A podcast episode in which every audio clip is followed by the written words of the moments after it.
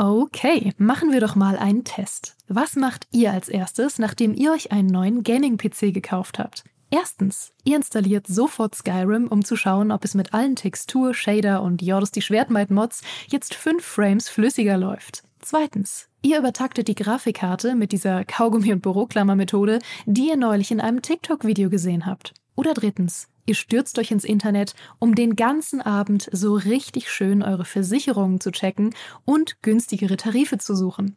Die richtige Lösung ist natürlich erst eins, dann zwei, dann Krankenhaus und dann drei für eine bessere Krankenversicherung. Aber so weit muss es gar nicht kommen. Es gibt schließlich Clark. Mit der Clark-App behaltet ihr den Überblick über all eure Versicherungen und könnt euch jederzeit günstigere Tarife empfehlen lassen aus tausenden Versicherungen, die Clark für euch vergleicht. Damit Clark Verträge für euch kündigen und abschließen kann, erteilt ihr der App ein sogenanntes Maklermandat. Eure Verträge gehen dann von euren alten Maklerinnen oder Maklern an Clark über. Das ist in der Versicherungsbranche so üblich. Diese Vollmacht könnt ihr danach aber auch jederzeit kostenfrei widerrufen. Ihr behaltet also die volle Kontrolle. Wenn ihr jetzt eure Versicherung hochleveln wollt, dann holt euch die kostenlose Clark-App, fügt zwei eurer bereits bestehenden Versicherungen hinzu und bekommt mit dem Code Gaming24 sogar noch einen 30 Euro Shopping-Gutschein für eure Lieblingsshops wie Amazon, Mediamarkt und Co. obendrauf. Ach ja, und lasst das bitte mit dem Kaugummi und der Büroklammer. Wer soll denn sonst in Zukunft den Podcast hören?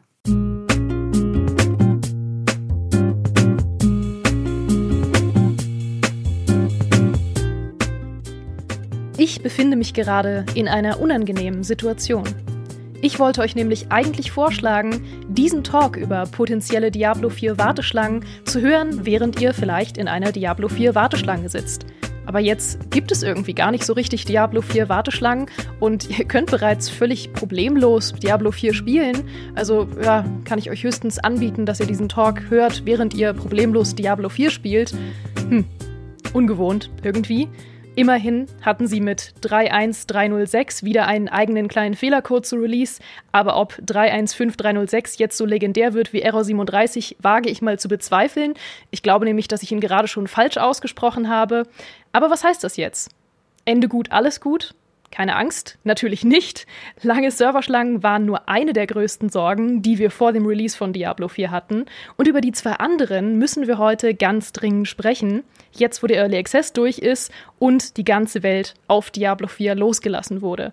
Namentlich müssen wir sprechen über den vorher sehr undurchsichtigen Echtgeldshop inklusive Battle Pass und natürlich über die MMO-Mechaniken, die heiß diskutiert wurden. Mit wem könnten wir besser darüber sprechen, als mit dem Mann, der bereits ein ganzes Video zum Thema Echtgeldshop auf seinem brandneuen YouTube-Kanal veröffentlicht hat und der nicht nur relativ oft berechtigte Sorgen zu spielen hat, sondern der diese Sorgen auch noch äußerst kompetent formulieren kann. Herzlich willkommen, Maurice, schön, dass du da bist.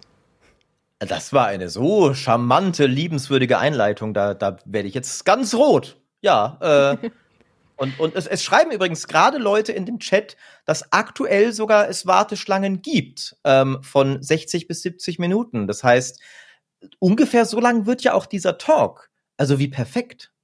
Ja gut, das heißt, ich bin jetzt zeitgleich doch nicht in einer unangenehmen Situation und doch irgendwie in einer unangenehmen Situation, weil ich die Warteschlangen unterverkauft habe. Schade drum. Ähm, weißt ich du, was ich jetzt mache? Ich, mhm. ich, äh, ich, ich starte jetzt einfach mal Diablo 4 ähm, und halte euch auf dem Laufenden live während dieses Talks, wie der Status meiner Warteschlange wird. Mhm. Ähm, weil ich, da, seht ihr, was für ein Vorteil, als ich hier daheim bin? Im Pre-Talk wurde es noch kritisiert. Ähm, und derweil kannst du, du hast doch sicher für mich ja noch eine ebenso tolle äh, Einleitung, die du, die du jetzt ihm um die Ohren scharwenzeln kannst. Ja, die geht 70 Minuten lang.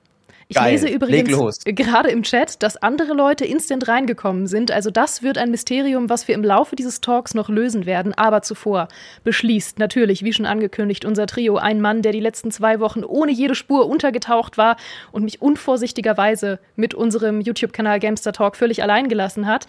Er lebt noch, Gott sei Dank. Angeblich war dieser Mann im Urlaub, aber Wahrscheinlich ist er einfach nur zwei Wochen untergetaucht, um Diablo zu spielen, damit er sich jetzt heute hier mit uns in diesen Talk setzen kann. Herzlich willkommen, Micha. Sehr schön, dass du wieder unter uns bist.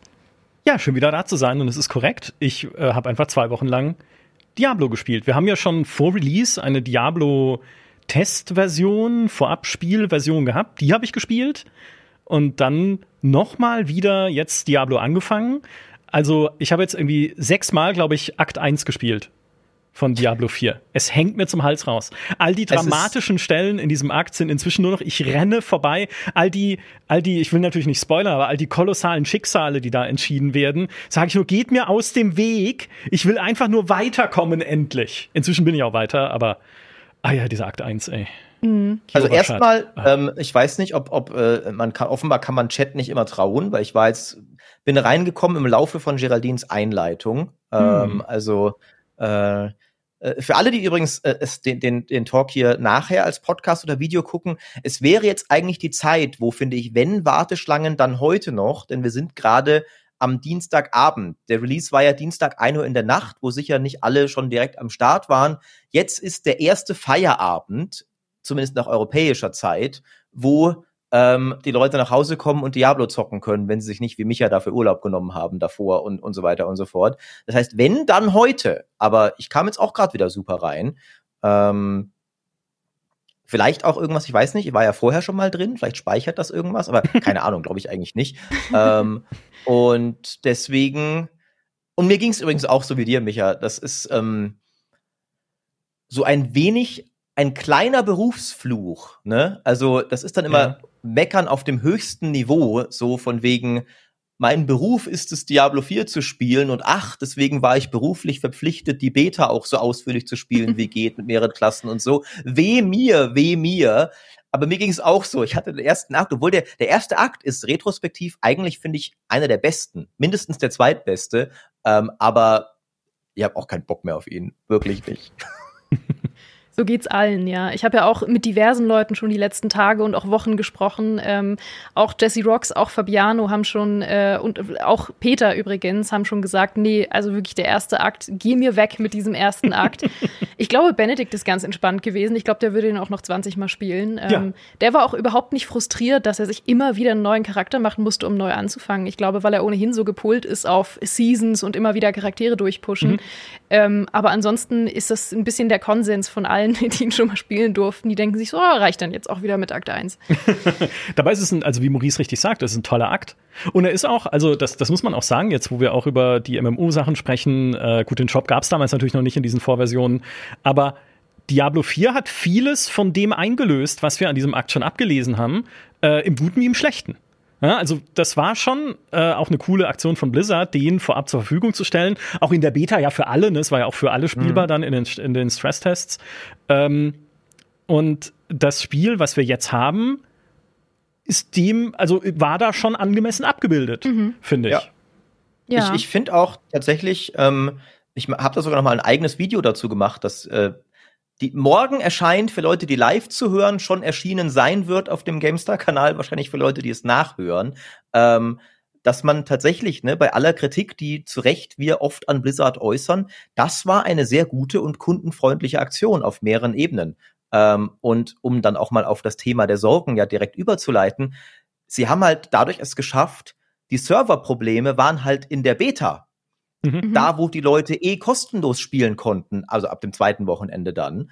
Ähm, das heißt, die Leute konnten sich ein sehr umfangreiches Bild vom Spiel machen, wenn sie wollten, und gucken, ist das was, wofür ich Geld ausgeben will? Wenn du den ganzen ersten Akt gespielt hast, glaube ich, dann weißt du, ob dir das taugen wird oder nicht. Ähm, und gleichzeitig haben sie ja wirklich, man hat es ja schon während der Betas gemerkt, wie mit jedem Tag und jedem Beta-Wochenende die Server besser wurden. Und jetzt haben sie es dadurch tatsächlich geschafft, dass das Spiel einen echt guten Launch hingelegt hat. Gerade sehe ich auf Twitter auch, es ist das schnellst verkaufteste Blizzard-Spiel aller Zeiten, offensichtlich, laut Blizzard selbst. Ähm, und das finde ich halt tatsächlich mal lobenswert. Ja. Lost Ark zum Beispiel derweil hatte eine Closed Beta, wo sie nicht genug Leute reingelassen haben, um die Server wirklich auf Herz und Nieren zu prüfen. Und wer da den Early Access, den musste man sich ja, glaube ich, auch kaufen, wenn ich mich recht entsinne, ähm, der hat halt dann da, musste sich morgens einloggen, wenn er abends spielen wollte. Und das über mehrere Tage. So albtraumhaft war das. Mhm. Und da muss man schon mal, finde ich, in dem Fall Ehre, wem Ehre gebührt, sagen, good job, Blizzard. Das haben sich manche Leute wahrscheinlich deutlich schlimmer erwartet. Ja. ja, aber ich muss sagen, ich bin wirklich baffled. Also, weil ich auch die ganze Zeit das verfolgt habe und dachte, naja, zum Early Access Start wird es bestimmt Serverprobleme geben und lange Warteschlangen. Das ist ja nicht, also das ist ja mittlerweile der Standard. Und dann kamen keine, dann dachte ich, na gut, haben doch weniger gespielt als erwartet den Early Access. Dann halt zum finalen Release, aber nö, auch alles irgendwie ganz entspannt. Und dann habe ich darüber nachgedacht, wann habe ich zuletzt das erlebt, dass es leere Warteschlangen bei einem Always-On-Spiel gab, was so heiß erwartet wurde oder auch nur annähernd so heiß erwartet wurde wie Diablo 4. Und ich habe festgestellt, nicht in der Zeit, die ich bei GameStar arbeite. Also wirklich, ich kann mich nicht erinnern. Könnt ihr euch erinnern? Ähm. Doch, ich tatsächlich ganz eine meiner ersten Aktionen als Spieleredakteur, da war ich glaube ich gerade freier Journalist sogar, war ein Uhr nachts um Mitternacht mit André Peschke im, im alten IDG-Büro noch zu sitzen und Reaper of Souls zum Release zu streamen. Ähm, und da hatten wir auch zuerst gedacht, ne, eigentlich nach allen objektiven Maßstäben eine dumme Aktion, das überhaupt zu machen, weil Diablo 3 ja katastrophal gestartet ist. Aber Reaper of Souls, das Add-on, das natürlich kein komplett neues Spiel war, aber doch auch sehr heiß erwartet war, würde ich sagen, weil es ja dann auch das war, was Diablo 3 erst zu dem gemacht hat, was es war, das ging auch direkt zum Launch. Ähm, aber du siehst, wie weit ich zurückgreifen muss und ähm, äh, es klappt auch nur deswegen, weil ich schon ein, ein paar Jährchen länger bei GameStar bin, ähm, dass ich da was finde. Man muss ja auch äh, inzwischen immer anfügen, wenn es um so Launches und insbesondere PC-Releases geht, ist ja die Messlatte liegt im Keller. Mhm. Also nach dem, was wir in den letzten, naja, zwölf Monaten, letztes Jahr, dieses Jahr an PC-Releases gesehen haben und an Katastrophen, die da passiert sind, von Callisto Protocol über ja, alles andere, von Gollum will ich gar nicht reden an der Stelle. Ähm, ey, du musst froh sein, wenn es technisch ordentlich mal wieder rauskommt, was ja der Standard sein sollte ja. eigentlich, ne? Aber sie haben es immerhin hingekriegt. Und ähm, ich würde nicht sagen, dass das jetzt spezifisch für Blizzard spricht, dass sie es irgendwie gut gemacht haben, aber es ist wenigstens mal wieder so, wie es eigentlich von Anfang an sein sollte. Ich habe, äh, was Server angeht, leichte Lags trotzdem. Also man merkt schon, ich, hab, ich wollte heute eine Videoszene aufnehmen, bin ich mit dem Pferd rausgeritten aus so einer Stadt und dann hing es erstmal wirklich so ein, zwei Sekunden und dann bin ich halt mit, dann ist mein Pferd so nach vorne gehüpft und ähm, ich stand auf einmal zwischen lauter Monstern und so. Also das kommt bei mir zumindest hin und wieder vor. Weiß nicht, ob es an mir liegt oder dann doch am Spiel, dass es so Mini-Mini-Lags gibt, gelegentlich. Aber darüber hinaus ist es echt ein technisch rundes Spiel.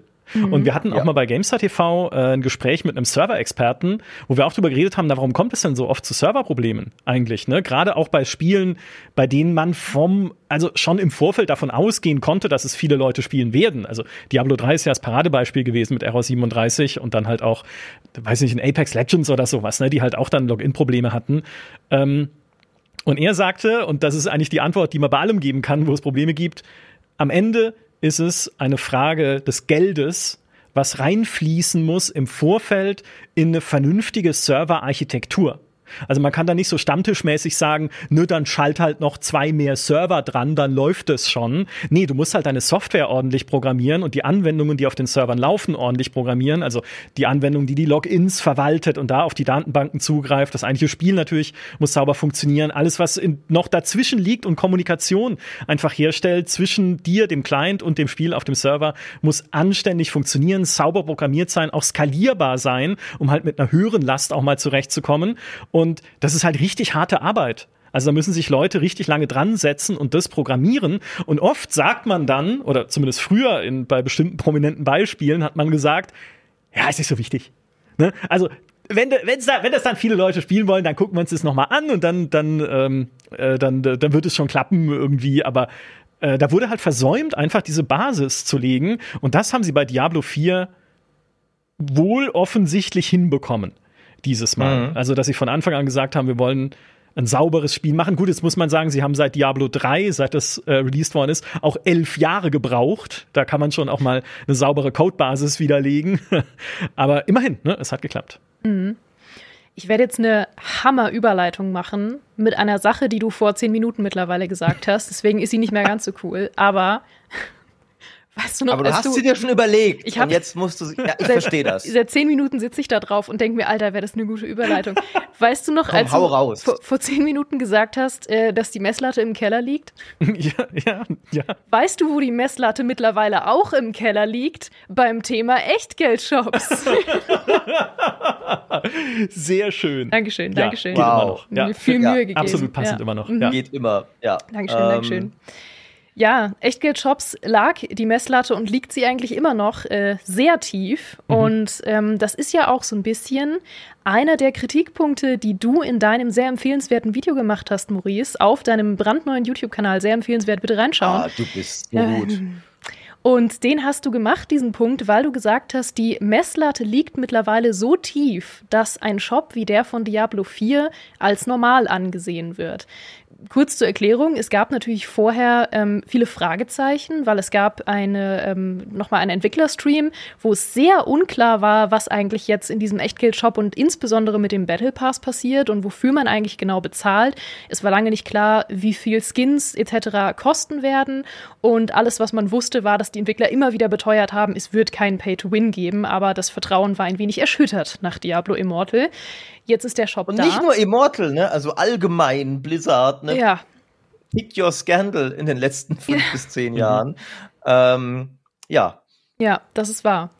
Jetzt ist der Shop aber da und jetzt können wir auch im Detail darüber sprechen. Und Maurice, du als derjenige, der sich das schon äh, mehr als vorgeknöpft hat, vielleicht kannst du einmal kurz erzählen, wie der Shop überhaupt aussieht. Ja, also Blizzard ähm, überspringt die sehr, sehr niedrige Messlatte mit Bravour, äh, äh muss man ihnen zugute halten. Es ist tatsächlich aktuell, wie es versprochen war, ein rein kosmetischer Shop, der weitgehend ignorierbar ist. Ich finde, se seine, seine Kernsünde ist trotzdem, dass er inzwischen, dass er weiterhin propagiert, ein komplett von jeder Realität abgekoppeltes Wertverständnis für virtuelle Güter. Mhm. Was ich inzwischen fast schon immer als, also ich finde das beleidigend. Weißt du, irgendwer hat sich hingesetzt, wie viel ist wohl eine Rüstung, die du nur beim Totenbeschwörer verwenden kannst, wert? Was ist ein fairer Gegenwert, wo wir dem Spieler sagen können, wir glauben, du machst hier einen fairen Deal? Ja, ja 25 Euro, oder? Ja. 25 Euro, ja. Ähm, das ist, jetzt mal, äh, ich, ich gucke jetzt mal, wie viel kostet Hades auf Steam, das ganze Spiel. Mhm. Ähm, nur als Beispiel. Ne? Das ist ein Weil fantastisches glaube, Beispiel. Ja, äh, auch nicht nur, random oder so. Nee, also ist auch ein Hack and Slay. äh, Danke, dass du das gesagt hast. Maurice, als ich damals, Hades war mein erster Gamestar-Test. Ähm, den hat, das habe ich damals übrigens gescoutet, weil ich habe es schon im Early Access damals gespielt und habe gesagt, hey, es gibt dieses mega coole Spiel namens Hades, wollen wir da nicht vielleicht einen Early Access Test zu machen oder vielleicht einen finalen Test und dann kam das Final raus und habe ich den Test dazu geschrieben und habe es gewagt, an einer Stelle mit Diablo zu vergleichen. Und da waren die Leute aber wütend, dass ich das mit Diablo verglichen habe. Und jetzt, wo es Maurice gesagt hat, ähm, jetzt kann mir keiner mehr was. Dankeschön. Ey, ich, äh, da gehen wir noch weiter, dann, dann gebe ich dir hier noch, noch mehr also. offiziellen also. Schild. Also ich gebe dir ja so so massiven Credit dafür. Äh, ich ich habe wenige Spiele so gesuchtet wie Hades. Äh, es hat mich einen ganzen Urlaub gekostet und als ich Corona hatte über die Weihnachtsferien letztes Jahr, war es mein Steam Deck Retter, schön im Bett gammeln und Hades äh, suchten und ich habe es wegen dir gespielt äh, als du hast es mir Aha. mehrfach empfohlen. Ich so, jetzt kommst du immer, Roguelikes sind scheiße, Geraldine. Was, was redest du? Das ist doch Quatsch. Ich mag das nicht. Und irgendwann dachte ich, ach komm, jetzt holst du mir mal, das ist auf Epic. Wie viel ist es gerade? Sechs Euro oder sowas? War irgendein Sale oder so. Äh, und, und plötzlich war der Tag weg und ich so, hä, Moment, aber ich mag doch gar keine Roguelikes. Was hier passiert? Ähm, aber to the point, Hades, es ist, es könnte nicht poetisch, es passt so perfekt. Ich habe es aus der Luft gegriffen. Hades 24,50. Oh. 50 Cent weniger als ein Totenbeschwörer-Skin im Diablo 4 Shop. Ja, ähm, und, und, die Sache ist, ja, also die, die Sache ist, es sind natürlich Äpfel mit Birnen, ich weiß ja, aber ich, ich wir sind da, finde ich, an einem Punkt, wo ich das Gefühl habe, Spielehersteller und auch, also ich gestehe ja einige Sachen ein. Ne? Ein Service-Game wie Diablo, wenn es regelmäßig guten Content liefern soll und mehr als Diablo 3, und ich wünsche mir das auch, dann ist das was, was irgendwie bezahlt werden muss. Und ich bin durchaus bereit, dafür zu zahlen. Ich sage das als jemand, der sich auch schon League of Legends Skins, Path of Exile, Stash-Tabs und Grafikeffekte und virtuelle Magic-Karten gekauft hat. aber ich finde halt inzwischen sind wir bei manchen Spielentwicklern an dem Punkt, wo man das Gefühl hat, die, die, die ziehen sich einfach ihre Mondpreise völlig aus dem Hut. Das hat nichts mehr mit irgendwas zu tun, was an Arbeit da reingeflossen ist, wie viel es in irgendeiner realistischen Relation wert ist. Ist einfach, irgendwer hat sich gedacht, ich glaube, wir können damit durchkommen, 25 dafür zu nehmen. Und deswegen machen wir es. Und deswegen kostet auch dieser eine Edelstein in Diablo Immortal 300 oder sowas, weil irgendwer sich gedacht hat, ich glaube, es gibt Leute, die bezahlen das. Also machen wir es. Ähm, und ich habe damit ein Grundsatzproblem, das darüber hinausgeht, ob dieser Shop jetzt notwendig ist, ob du ihn brauchst oder so. Ich finde einfach grundlegend, wenn mir jemand so ein Angebot macht, fühle ich mich beleidigt. Weißt du, weil ich denke, okay, wir, wir reden hier nicht mehr irgendwie auf Augenhöhe. Du hältst mich für ein Depp und ein Nutzvieh. Und das finde ich unsympathisch. Rand Ende. Jetzt dürft ihr was sagen. Ja. Ey, du hast da schon viele schöne Sachen zum Einhaken gesagt. Oder Micha, möchtest du erst mal? Du wirkst schon ganz aufgeregt. Ja, also ich würde nur, würd nur gerne einwerfen, äh, Hades hat nichts mit Diablo zu tun. Das ist ein Top-Down-Action-Spiel, kein Hack'n'Slay. Aber das meine ich gar nicht. Ähm, ich glaube nicht, dass Blizzard sich gedacht hat, irgendjemand wird das schon bezahlen, sondern ich glaube, das ist optimiert und berechnet. Also ich mhm. glaube, die werden natürlich Erfahrungswerte haben, wer zahlt oder wie viele Menschen zahlen wie viel wofür und dann welchen Preis können wir aufrufen bei welcher erwarteten Verkaufsmenge. Ne, genau dafür hat man ja eine Buchhaltung, damit die halt ausrechnen können, wie viel sie in Zukunft mit dem Spiel verdienen. Also ich glaube, das basiert schon sehr auf äh, äh, harten und unmenschlichen Zahlen, was dann da äh, entschieden wird. Aber ich, ich sehe es komplett wie du, dass ich meine, 25 Euro für ein, wie es gerade im Chat richtigerweise gesagt wurde, ein Skin-Set Ne? Es ist ja ein Skin-Set, weil man hat ja Stiefel und äh, Handschuhe und Helmchen und, und Rüstung. Ja, ist trotzdem ein Skin. Ne? Am Ende kann ich ja trotzdem meinen ganzen Charakter so aussehen lassen. Ähm, und nur ein Aussehen mit diesen 25 Euro kaufen, von denen es mehrere gibt im Shop, für jede Klasse auch noch mehrere äh, unterschiedliche. Also wenn ich will, kann ich da hunderte Euro in meine Klasse stecken über die Zeit. Ähm, ich würde nicht sagen, dass Diablo 4 das normalisiert, sondern es ist inzwischen normal. Mhm. Ja. Also es ist ja inzwischen ein Trend, den wir sehen und äh, auch, dass es ein Vollpreisspiel ist, in dem noch so ein äh, Shop zu, äh, zusätzlich drinsteckt. Auch das ist ja nicht neu, ne? Wir kennen die Shops von Assassin's Creed mit ihren XP-Boostern.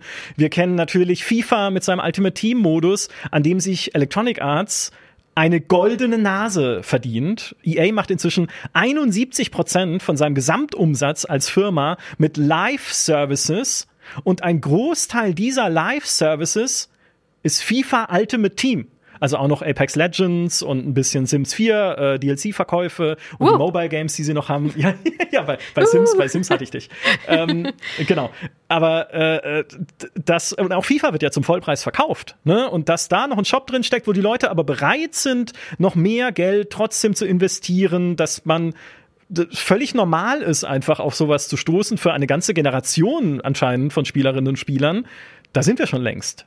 Ne? Und Diablo mhm. ist halt leider, also was heißt leider, ne? wir können jetzt natürlich nicht in die internen Kostenstrukturen von Activision Blizzard reinschauen, die sollen hoffentlich ihre Leute anständig bezahlen, auch die an Diablo arbeiten und wer weiß, was sie dafür noch brauchen. Es gibt ja äh, diese Faustregel, die Rev Costa damals aufgestellt hat, ne, der, unter anderem äh, Mitentwickler gewesen von Star Wars Galaxies, der mal ausgerechnet hat, in zehn Jahren, alle zehn Jahre verzehnfachen sich die Entwicklungskosten von AAA-Games.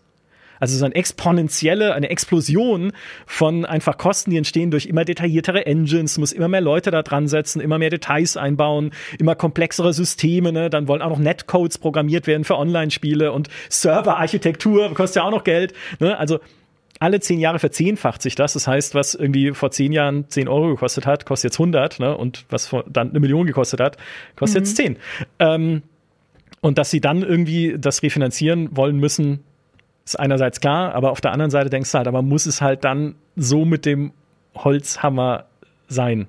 Ne? Ja. Und den 25 ich, ich, bin, ich bin da auch immer halt so, ich bin halt auch immer so ein bisschen, aber so, ich bin ja bereit, mehr Geld zu zahlen, so, aber macht mir doch irgendwie ein faires Angebot, dass ich dabei das Gefühl habe, so, also ich habe gern das Gefühl, ich unterstütze den Entwickler. Ich habe nicht so gern das Gefühl, ich werde vom Entwickler gescammt. Ja, ähm, ja. Und äh, das ist natürlich ein, eine schwierige Gratwanderung. Ich glaube, was du gesagt hast, Micha, ist natürlich sehr richtig. Es hat sich normal, ich habe heute auch im Stream darüber geredet, so die Normalisierung kommt auch ein bisschen daher und auch diese Preise, dass wohl ausgerechnet und an Erfahrungswerten festgestellt wurde, es ist profitabler, sich an ein paar Wale zu richten mit solchen Shops, die keine Obergrenze haben bei dem, was sie ausgeben. Weil man fragt sich ja schon irgendwie, aber würde nicht vielleicht sogar mehr Geld rumkommen, wenn so ein Skin 10 Euro kosten würde, weil dann mehr Leute ihn kaufen würden, weil die Hemmschwelle geringer ist. Ähm, aber anscheinend hat sich ja wirklich etabliert, so, ne, aber ne, es gibt halt, du brauchst lieber die eine Person, die dann einfach diesen ganzen Shop leer kauft. Und mhm. der ist auch egal, ob der 10, 15 oder 25 kostet, weil du willst diese Person kriegen. Mhm. Ähm, da, also das, da gibt's ja sehr viel Psychologie auch dahinter und sehr viel haarsträubende, offene, ehrliche Talks von Entwicklern von Mobile-Spielen auf YouTube unter anderem, wo sie sehr stolz ihre Methoden vorstellen. So schlimm ist Diablo 4 übrigens bei weitem nicht. Ne? Äh, kein Pay-to-Win. Äh, hat ein paar, finde ich, nervige Methoden drin. Zum Beispiel, dass der Shop durchrotiert und dass es natürlich wieder die übliche Echtgeldwährung gibt, äh, wo du manuell kaufen musst. Aber auch da wieder im üblen doch nicht so übel, witzigerweise. Muss man ihnen wirklich zugute halten. Du kannst die Währungspakete immer so kaufen, dass du genauso viel hast, wie du brauchst. Es wird nur manchmal nervig, wenn du zum Beispiel halt auf irgendwie 900 kommen willst, musst du einmal 500, einmal 200, einmal 200 kaufen. Oder du drückst einmal auf 1000, hast dann was übrig. Ähm, mhm. Aber du mhm. kannst theoretisch 900 kaufen. Das ist immer noch blöd. Ich finde, solche Währungen bereichern die Spieleindustrie und die Spielewelt einfach um nichts. Mhm. Ähm, aber es ist nach den modernen Maßstäben ein überteuerter, aber gut ignorierbarer Shop immerhin. Ja. Das stimmt. Also gerade dieses gut ignorierbare, das ist immerhin eine Befürchtung, die sich ein bisschen zerstreut hat. Er ist minimal invasiv, äh, wie wir in der Medizin sagen. Also auch da, es gibt Spiele wie auch in Fallout 76, ist ja auch zum Vollpreis ursprünglich erschienen, dann recht schnell reduziert worden aus bekannten Gründen. Aber da das klatscht dir noch, bevor du auf Spiel starten klicken kannst, den Shop ins Gesicht. Da kommt sofort mhm. die Einblendung, neu in Atomic Store, neuer Skin für deinen rostigen Toaster oder sowas.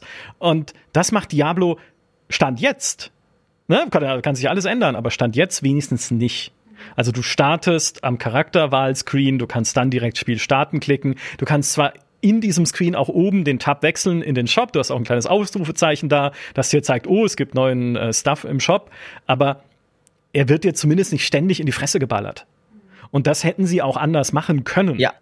Oder auch in den Menüs, wenn ich ins Grafikmenü gehe, habe ich als erstes irgendwie dann eine Einblendung. Hey, wusstest du schon, dass es ein neues Mount im Shop gibt? Oder ein neues, äh, Pferd, eine neue Pferderüstung oder sowas? Machen sie nicht. Aber wie mhm. gesagt, machen sie jetzt nicht. Na, wer weiß, ob dann, wenn sich irgendwann äh, in den Tabellen abzeichnet, dass die Erlöse zu niedrig werden oder das Wachstum ist zu gering oder die Refinanzierung ist nicht das, was sie sich vorgestellt hatten oder wie auch immer, ob es dann nicht doch noch kommt. Weil das ist ja dann auch wieder das, was Maurice äh, auch so oft schon gesagt hat und völlig zu Recht gesagt hat man kann einem Blizzard nicht mehr so weit trauen. Ja, mhm. auch wenn es jetzt okay ist, wenn irgendwann der Punkt kommt, wo sie sagen, jetzt müssen wir doch zu solchen Methoden vielleicht greifen. Da heißt ja nicht gleich, dass sie wie, dass sie ein Gacha-System einbauen wie ein Genshin Impact oder sowas, aber müssen den Shop zumindest sichtbarer und prominenter machen, einfach weil wir das Gefühl haben, noch mehr Leute könnten äh, sich an unseren neuen äh, Pferderüstungen erfreuen. Ähm, das kann trotzdem sein. Ja, also ich würde es ihnen halt trotzdem an irgendeinem Punkt zutrauen, vielleicht. Ja. Also Dimi hat da eine sehr gute Kolumne drüber geschrieben, äh, wo er genau das anhand von Call of Duty aufdröselt, was ja vom gleichen Publisher ist, Activision Blizzard, ähm, und hat gesagt, die haben genau diese Strategie gefahren. So, es fängt, war, glaube ich, richtig perfide, angefangen nur mit einem Charity-Goodie für Veteranen oder sowas, so wo du halt moralisch einfach gar nichts gegen sagen kannst. Und dann kam das dicke Ende immer weiter nach und alles war ein Schritt, uns an neue Schurkereien und noch teure Preise zu gewöhnen. Ähm, und das äh, kommen wir nachher noch dazu. Äh, äh, die, die, der potenzielle Stolperstein der Battle Pass ist ja noch gar nicht da. Ähm, eine Sache, die schon da ist, und das kann man jetzt irgendwie in zwei Richtungen auslegen, aber fand ich faszinierend. Ähm, es gibt tatsächlich Kosmetik im Shops, die eins zu eins wirklich super simple Reskins nur von Sachen sind, die normal im Spiel sind. Mhm. Also du hältst miteinander und es sieht fast gleich aus. Und es kostet aber 14 Euro. Ähm, und ich finde, das, das kann man natürlich auch so rum aufdröseln. Ah, noch ein weiterer Grund, warum man den Shop gut ignorieren kann. Good Guy Blizzard, fast das gleiche gibt's auch gratis.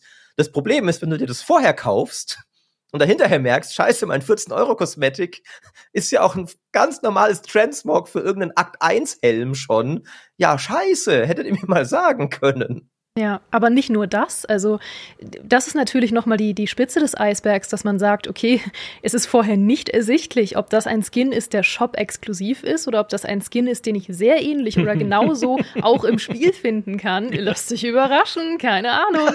Das ist, das ist die Spitze des Eisbergs, aber man fragt sich ja dann auch, ähm, die, viele haben ja auch gesagt und auch zu Recht, dass die Skins, die es aktuell gibt, nicht besonders beeindruckend sind. Also die sind mhm. wirklich ignorierbar ähm, bis langweilig und es gibt teilweise coolere Skins im Spiel. Einerseits super cool, super fair, warum sollte man sich darüber beschweren? Andererseits, wozu dann der Shop? Also wozu gibt's den dann überhaupt, wenn sie so vorsichtig damit sind, wirklich coole Sachen da reinzumachen, die also, irgendjemand haben will?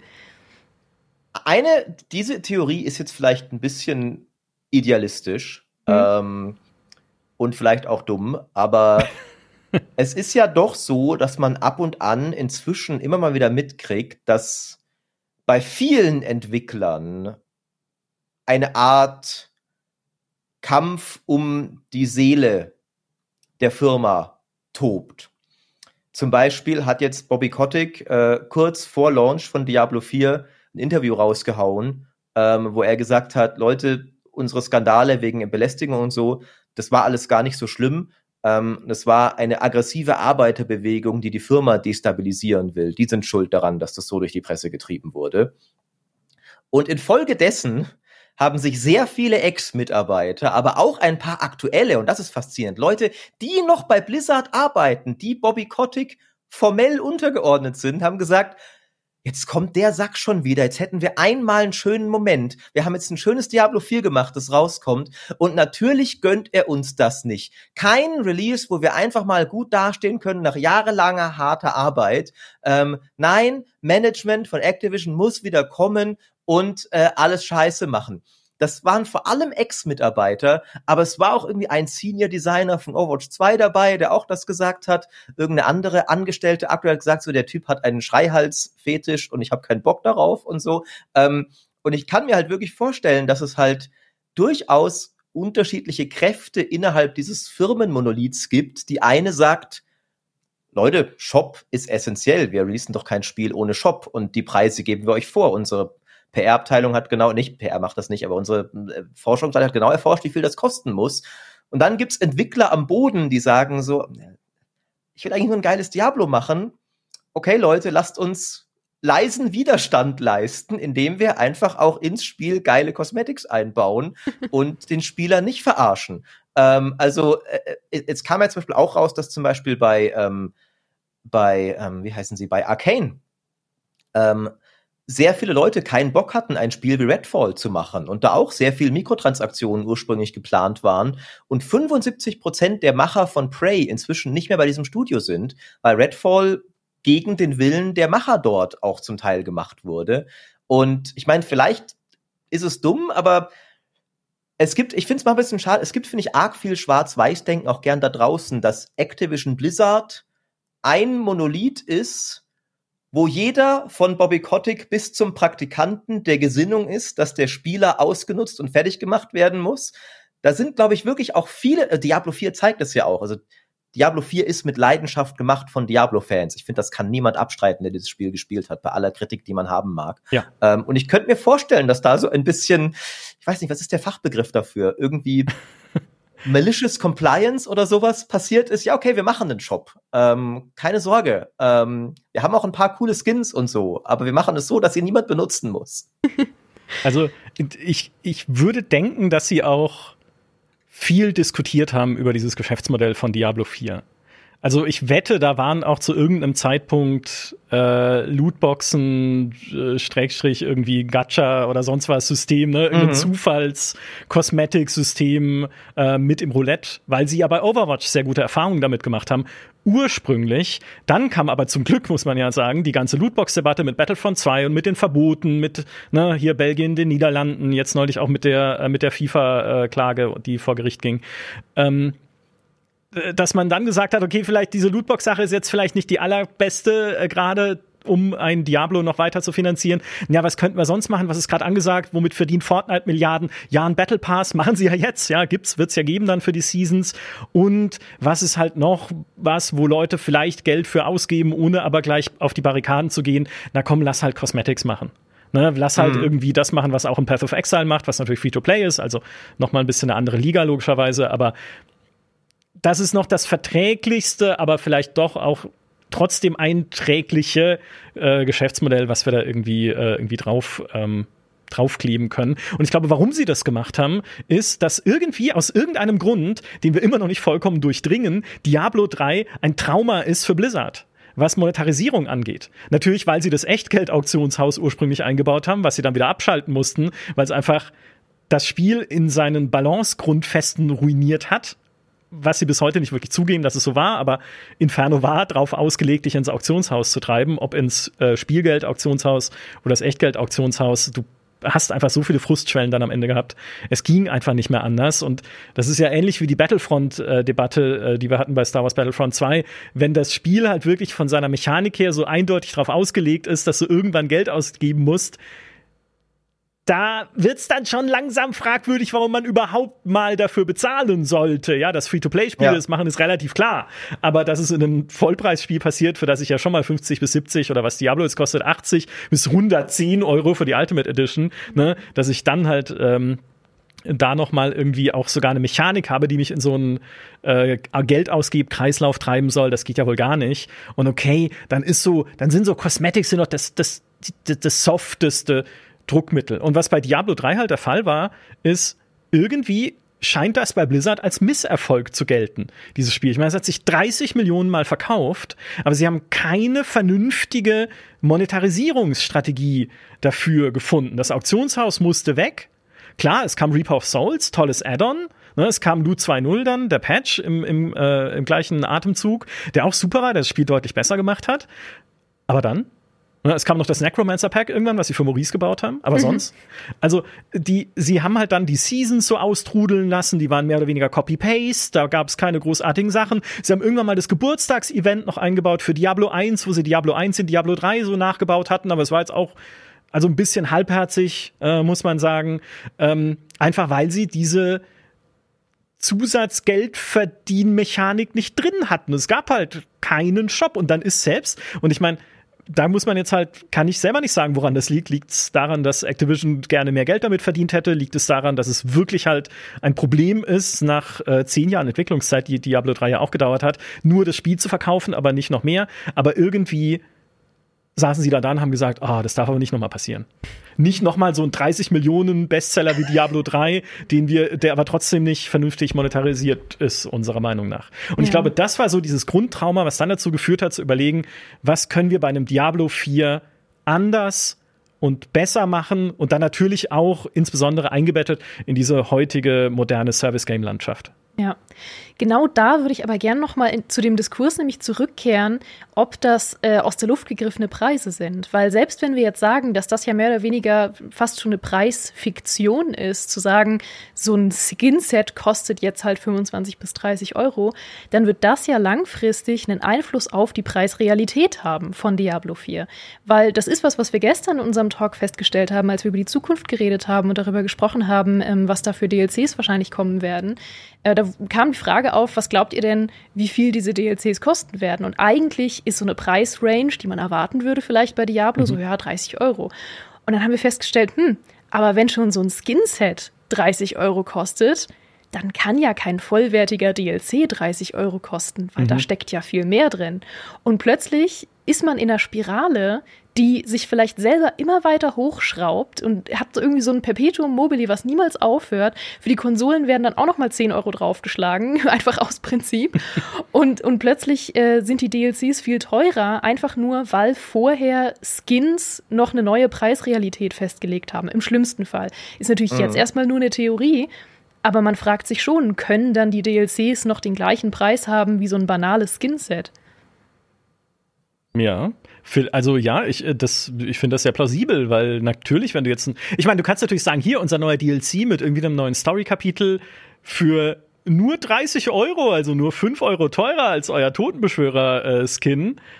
Aber äh, naja, am Ende, wenn es dann halt irgendwie ein Add-on gibt für 50 Euro, würde es mich auch nicht überraschen, ne? Mhm.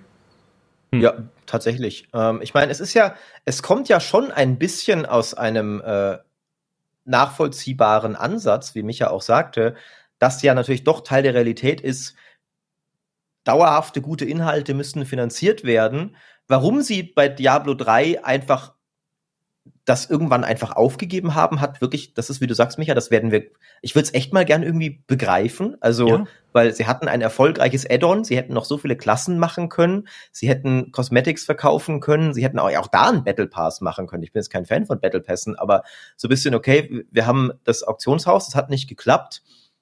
Anstatt jetzt dieses richtig geile, richtig erfolgreiche Spiel, für das wir ein richtig starkes Add-on hatten, noch weiterzuentwickeln, ja, nee, ich glaube, ne, also äh, das hat, hat ja niemand kapiert und dass, dass man da irgendeine Form von dauerhafter Monetarisierung braucht. Ich heiße das sogar gut, im Prinzip, weil halt lieber habe ich ein Diablo, das Seasons kriegt wie Path of Exile und dafür halt bisschen monetarisiert ist, als ein Diablo, das Seasons kriegt wie Diablo 3 und nicht monetarisiert ist, muss ich auch so ehrlich sagen. Ähm, man fragt sich nur irgendwie, gäbe es nicht irgendwo einen, ich weiß nicht, irgendeinen Weg, diese Monetarisierung durch Angebote zu machen, wo ich das Gefühl habe, ich kriege ungefähr das, wofür ich bezahle, auch. Ähm, aber da frage ich mich, da frage ich mich auch, weil du ja auch schon mehrfach und auch zu Recht gesagt hast, du bist durchaus bereit, noch weiterhin regelmäßig Geld für Diablo 4 zu bezahlen, sofern du dafür gute Seasons und neue Inhalte bekommst. Würdest du dann sagen, dass Diablo 4 trotzdem in seiner jetzigen Form 70 bis 80 Euro wert ist, wenn man keine Seasons spielen würde? Ja, würde ich sogar 100 Prozent sagen. Mhm. Ähm, das, das kam witzigerweise ein bisschen, äh, ich, da hatten wir auch im Chat Diskussionen. Äh, ich bin tatsächlich auch gar, gar kein so ein großer Fan davon, von zu harten Spiele Kosten-Nutzen-Rechnungen, ja, wenn es so eine Lächerlichkeit ist wie ein Skin für viel Geld, aber bei einem Spiel, das einfach geil ist, es gibt ja gern so diesen Kurs, so ein Euro pro Spielstunde oder so Zeugs, so, na, finde ich immer eine sehr irgendwie Mechanisierung von, von der Kunst des Spieleentwickelns. Ähm, aber Diablo 4 aktuell ist riesig, ist trotz gewisser Kritikpunkte sehr, sehr gut. Ähm, ich bin vom neuen Spielepreis 70 Euro vor allem deswegen kein Fan, weil ich finde, Publisher versuchen ihn genau dann gerade durchzudrücken, wenn sie eigentlich zeigen, dass diese Releases immer scheiße sind. Ne? Also äh, 70 Euro für Forspoken, 70 Euro für Babylon's Fall, 70 Euro für Skull and Bones wird Ubisoft auch haben wollen. Immer so, dass immer so, Leute, ihr, ihr macht gerade keinen guten Case dafür, dass das der neue Preis sein soll. Ähm, aber ich finde, bei Diablo 4 kann man eigentlich nicht objektiv sagen, man kriegt hier für 70 Euro nicht ausreichend Gegenwert. Da steckt viel drin und das viele ist gut. Ja, also ja, es stimmt. Ich meine, es ist halt immer die Frage, was, was möchtest du haben? Du hast vorhin schon gesagt, man merkt Diablo 4 halt echt an, dass es von Diablo-Fans entwickelt wurde. Ne, da stecken auch so viele Anspielungen drin an Diablo 2, was irgendwie Charaktere angeht, Schauplätze, Musik sogar. Also ähm, es ist, also man, man spürt die Liebe, ja, und mhm. äh, an, an ganz vielen Stellen. Ähm, es ist nur, ich weiß nicht, ob wir jetzt schon hinübergleiten in unseren zweiten Themenbereich, nämlich den MMO-Bereich, ne, was eigentlich, ne, ist es, es ist ja jetzt ein Online-Spiel, es ist ein Online-Spiel mit einer Shared World, mit einer Open World. Ähm, wenn man jetzt rein in dieses Spiel geht, um eine Story zu erleben, die übrigens super ist. Ja, also die Geschichte von Diablo 4 ist überragend großartig verglichen damit, was man von dem Diablo eigentlich erwarten würde. Also hey, es gibt zum ersten Mal sowas wie, wie Charaktere, mit denen ich mich länger beschäftige, wo ich auch wirklich mal in die optionalen Dialoge reingucke, was die noch zu sagen und zu erzählen haben über ihre Beziehungen untereinander, über das, was ihnen halt in der Story widerfährt. Müsste ich eigentlich nicht, um rein jetzt irgendwie äh, Quests abzuhaken. Aber das machen sie tatsächlich gut. Sie erzählen interessant und sie haben äh, auch eine, ein paar Überraschungen in der Geschichte und so. Also das haben sie echt gut gemacht durch die Open World und die Shared World, also nee, vor allem die Open World, äh, zieht sich das halt nur sehr. Also es ist kein kompaktes Spiel. Und dann kann man auch wieder sagen, na, dafür bekommst du halt viel Spiel, du bekommst viel Spielzeit. Aber ich finde halt sehr viel von dieser Zeit geht halt in dieser Open World und insbesondere am Anfang damit drauf zu laufen. Ja, ja, ja. ja. Das hatten wir auch gestern schon. Jesse hat auch, ähm, äh, Jesse hat sogar von einem Freund ja erzählt, der, der ähm, in, in mehreren Betas ja schon davor war. Es war wohl mal so, dass dieses Mount schon im ersten Akt verfügbar wurde ja. bei diesem Händler in Kyovashad, wo Lorat dich hinführt. Und genauso wirkt es auch. Ne? Eindeutig. So absurd. Der, der Story-NPC, das erste, was er macht in der Stadt, ist, dich zum Pferdehändler zu führen, ja. ein Pferd zu kaufen und wegzureiten. Und du sitzt da so, okay, die Donans Quest, okay, das kommt ja hoffentlich bald, oder? Nee, nee, kommt nicht bald. Ähm, und spätestens im dritten Akt, wo du dich quer durch die ganze Wüste reitest, denkst du, Blizzard, das kann nicht euer Ernst sein. Was soll das? Was, was tut ihr? Warum verschwendet ihr meine Zeit? Ähm, ich finde, also es gibt, finde ich, Zeitverschwendung in Diablo 4, absolut. Ähm, manche, glaube ich, sogar irgendwie gut gemeint. Also zum Beispiel, in Diablo 4 waren die Städte, äh, Diablo 3 waren die Städte ja alle keine realistischen Städte. Das war ein Teleportpunkt, wo die paar Händler, die du immer gebraucht hast, halt conveniently in Klickreichweite standen. Und äh, Diablo 4 versucht mit Kyovashad wirklich eine coole Stadt zu bauen. Und deswegen ist die Truhe viel zu weit weg vom ja, Schmied, genau. vom Kuriositätenhändler und so weiter und so fort. Und es nervt, ich kann mir aber vorstellen, dass es aus edler Absicht entstand, weil man sich dachte, oh, wäre das nicht cool, wenn unsere Open World die Städte wirklich so ein bisschen groß und glaubwürdig und cool sind und so. Aber du verbringst zu viel Zeit damit rumzureiten, auch davor rumzulaufen, äh, dass du dich zu Nightmare Dungeons nicht direkt hin teleportieren kannst, ist nervig. Ähm, absolut. Ich finde aber trotzdem, dass alles in allem ist immer noch genug, mehr als genug gute Spielzeit drin. Ja. Ähm, was auch daran liegt, dass halt, finde ich, das Wichtigste für so ein Spiel ist ja, macht's Spaß, einfach ein random Monster Pack wegzumetzeln. Und wenn's das macht, dann fällt auch viel weniger ins Gewicht, ob zum Beispiel Events sich zu oft wiederholen, was sie tun. Das ist ein bisschen komisch eigentlich. Das finde ich für so eine große Open World gefühlt gibt es ein, also gibt es fünf Events gefühlt äh, und schon in der Story kennst du sie alle auswendig. Ähm, aber es macht trotzdem immer wieder Spaß, weil das Kämpfen Spaß macht. Und es stecken richtig gute Cutscenes drin. Es ist nicht perfekt. Ich finde, ich will jetzt gar nicht zu sehr Story-Spoiler oder sowas machen, ähm, aber ich finde, sie lässt etwas nach. Sie füllt nicht alles, erfüllt nicht alles, was der erste Akt verspricht. Und die Open-World-Struktur schadet ja auch ein bisschen, weil die ersten drei Akte kannst du in beliebiger Reihenfolge machen. Deswegen können die nicht aufeinander aufbauen, solche mhm. Geschichten. Ähm, also nach, also ich habe schon Kritikpunkte. Ähm, aber ich würde absolut sagen, es ist ein sehr gutes Diablo und niemand wird hier um sein Geld betrogen. Also da haben, finde ich, merkt man Leute nach bestem Wissen und Gewissen ein geiles Diablo 4 versucht zu machen. Ähm, und gute Entwicklungsarbeit darf auch mal gut belohnt werden. Ne? Da habe ich für gutes Zeugs zahle ich ja gerne und auch mal mehr. Ähm, das ist eher halt so, wie gesagt, der Skin 25, das Spiel 70 ist so ein bisschen, hä, was? Wo ist die Relation? Wo ist die Relation? Ich weiß es nicht. Ja.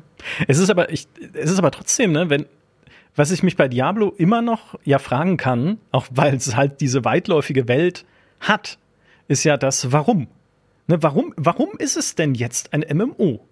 Es ist mhm. ja nicht mhm. so, dass Diablo vorher nicht funktioniert hätte. Selbst die Nifalem-Portale. Ich meine, wir haben früher in Diablo 2 Baal-Runs gemacht oder noch früher Mephisto-Runs im Battlenet oder sowas. Ne? Also immer das Gleiche, immer das Gleiche, immer das Gleiche. Das ist halt ganz klassisch äh, Hack and Slay. Dafür haben wir sie ja auch immer alle gerne gespielt, wenn dann halt mal wieder ein neues, besseres Item droppt, dass man wieder ein bisschen stärker wird. Ne? ist halt immer die, die ewige ringförmige Power Fantasy. So lange spielen oder so lange grinden, bis man was findet, mit dem man viel leichter grinden kann, bis man wieder an den Punkt kommt, wo der Grind härter wird, bis man wieder was findet, mit dem man viel leichter grinden kann. Ah, das ist ja geil. Ich liebe es. Ja, deswegen spiele ich Diablo und es klappt auch im vierten Teil jetzt wieder ganz, ganz hervorragend. Selbst schon, wenn man die Story durchspielt, äh, hatte ich schon Punkte, wo es bisschen schwer geworden ist, muss ich gestehen, wo ich mal gestorben mhm. bin vielleicht oder so. Aber wo ich dann wieder was gefunden habe, dann war ich stärker, dann konnte ich wieder was Neues killen und so, trotz relativ vergleichsweise simplem Skillsystem jetzt, wenn man es irgendwie in Path of Exile daneben stellt oder so. Aber nichtsdestotrotz, es funktioniert. Das, die, das Balancing, dieser, der Flow ist da. Nur, warum hat es die Open World? Also warum muss ich in der Lage sein, so weite Strecken zurückzulegen in dem Spiel? Warum zieht es so vieles so weit auseinander? Warum gibt es, das war mein absoluter Lieblingspunkt, warum gibt es Quests, wo ich vom Gasthaus zur fetten Gans zu der dummen Narbe, zu diesem verbrannten Gebiet rübergehe, da eine Sache erledige, dann gehe ich zurück, dann sagt der Wirt, geh nochmal dahin zurück, dann gehe ich da zurück, dann mache ich da wieder was, dann laufe ich zurück zum Wirt und sage, oh, äh, hast du gut gemacht, Dankeschön, dann laufe ich raus aus dem Wirtshaus, liegt da ein verwundeter Typ, klicke ich den an, heißt es, okay, geh zum Wirt, frag den Wirt nach was, sagt der Wirt, geh zur Narbe. Und ich dachte mir, ich glaube, es hackt. Ich bin dreimal da, darüber. Gut, ich habe die Sachen vielleicht auch in der falschen Reihenfolge angenommen, weil ich einen anderen Weg aber genommen hatte durch diese Open World zu dem Gasthaus, sodass ich diese Verwundete oder Leiche oder was es war, was man dann anklicken konnte, um noch eine Quest zu kriegen, habe ich halt nicht gefunden. Die war halt an einem anderen Weg. Und ich dachte mir, ich, ich, ich dreh hohl. Ja, coole, es ist eine coole Quest. Also die Quest an sich, auch die Nebenquests haben teilweise ganz coole Geschichten. Ähm, aber ich, also dann saß ich halt da und dachte mir, wieso muss das denn so sein? Und eigentlich ergibt es keinen Sinn, in irgendeiner Hinsicht für ein Diablo eine Open World zu haben, bis eventuell zum Endgame. Also und bis auf den Aspekt, den wir schon oft ein bisschen so seitenhiebmäßig angesprochen haben, dass wenn es keine Shared World hätte, man natürlich keine Cosmetics sehen würde an anderen Charakteren und irgendwie neidisch sein könnte, dass die irgendwie das, das Totenbeschwörerhemd der rosa Lilie anhaben oder sowas, das es nur im Shop gibt.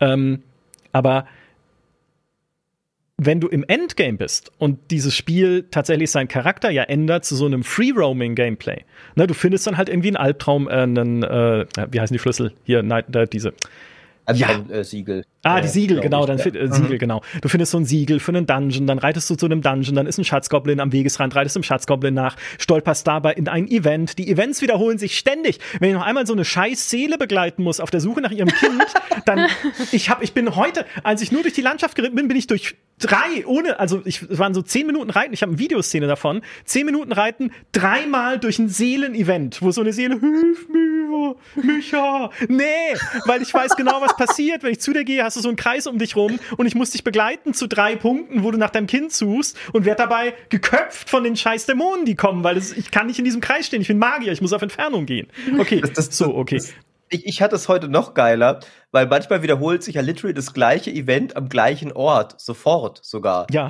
Äh, und ich bin da, ich, hab, ich hatte da so eine, so eine, so eine Händlerkarawane und du kommst halt hin und es fängt an, dass so ein Bandit einen abmurkst und sagt, ihr hättet besser zahlen sollen. Dann verteidigst du die halt. Dann habe ich das Event gemacht und dann gehe ich literally einmal kurz, glaube ich, aus dem Bild. Und ich weiß nicht, ob ich aus dem Bild war. Ich habe halt nur kurz Items aufgesammelt und bin kurz ins Inventar gegangen, weil jemand nach meinem Bild gefragt hat im Chat, glaube ich, oder sowas. Wird sich euch wieder ihr hättet besser zahlen sollen. Und dann steht der gleiche Typ da wieder, burgst den gleichen Typen wieder ab. Und die gleiche Karawane muss für den gleichen Leuten wieder gerettet sein. Und diese Karawanenleute kommen halt wie die blödsten Deppen überall rüber. Das ist jetzt einfach da stehen geblieben in Banditenland oder ja. was.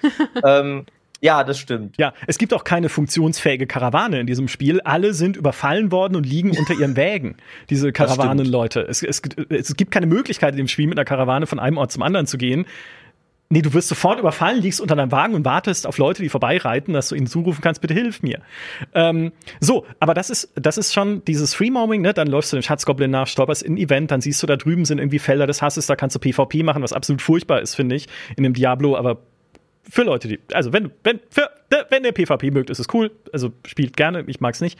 Ähm, ne, dann siehst du das, dann siehst du irgendwie, vielleicht ist irgendwo eine Helltide ausgebrochen oder so ein Legion-Event, kannst du dahin gehen und dann ein bisschen, also dieses, dieser Ablenkfaktor einfach nicht die Welt zu erkunden, weil sie cool ist, wie es vielleicht halt in einem Singleplayer-Open-World-Rollenspiel wäre, ne? wie es ist, wenn ich durch ein Oblivion laufe zum Beispiel, wo uh. ich dann sehe, natürlich, damit hatte ich dich, ne? Sims, Oblivion, ich streue die ganzen Keywords ein.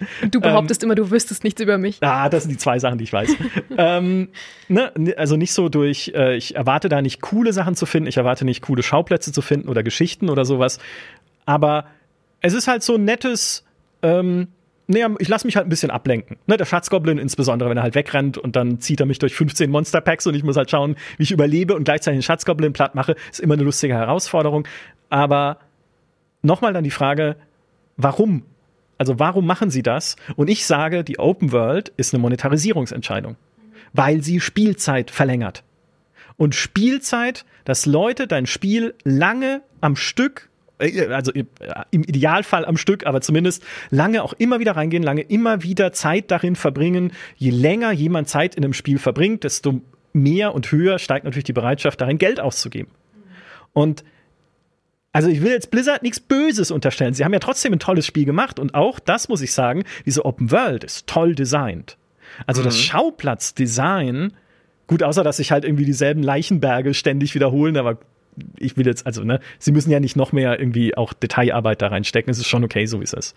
Ähm, aber dass sie gesagt haben, wir bauen eine Open World, ist einfach, damit Diablo ein eine andere Art Spiel wird, als es früher war, mit sehr konzentrierten Runs. Ne? Ich teleportiere mich in den Kerker des Hasses, ich hau Mephisto platt, ich teleportiere mich wieder raus, dann resette ich das, gehe wieder rein.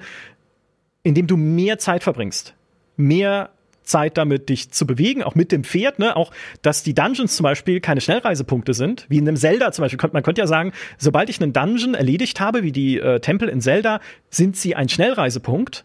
Ne, dann ist es ja zumindest, muss ich es ja einmal machen. Muss ich einmal hingehen, muss ich sie einmal lösen, aber dann ist doch bitte die Convenience da, mich dahin teleportieren zu können. Nö.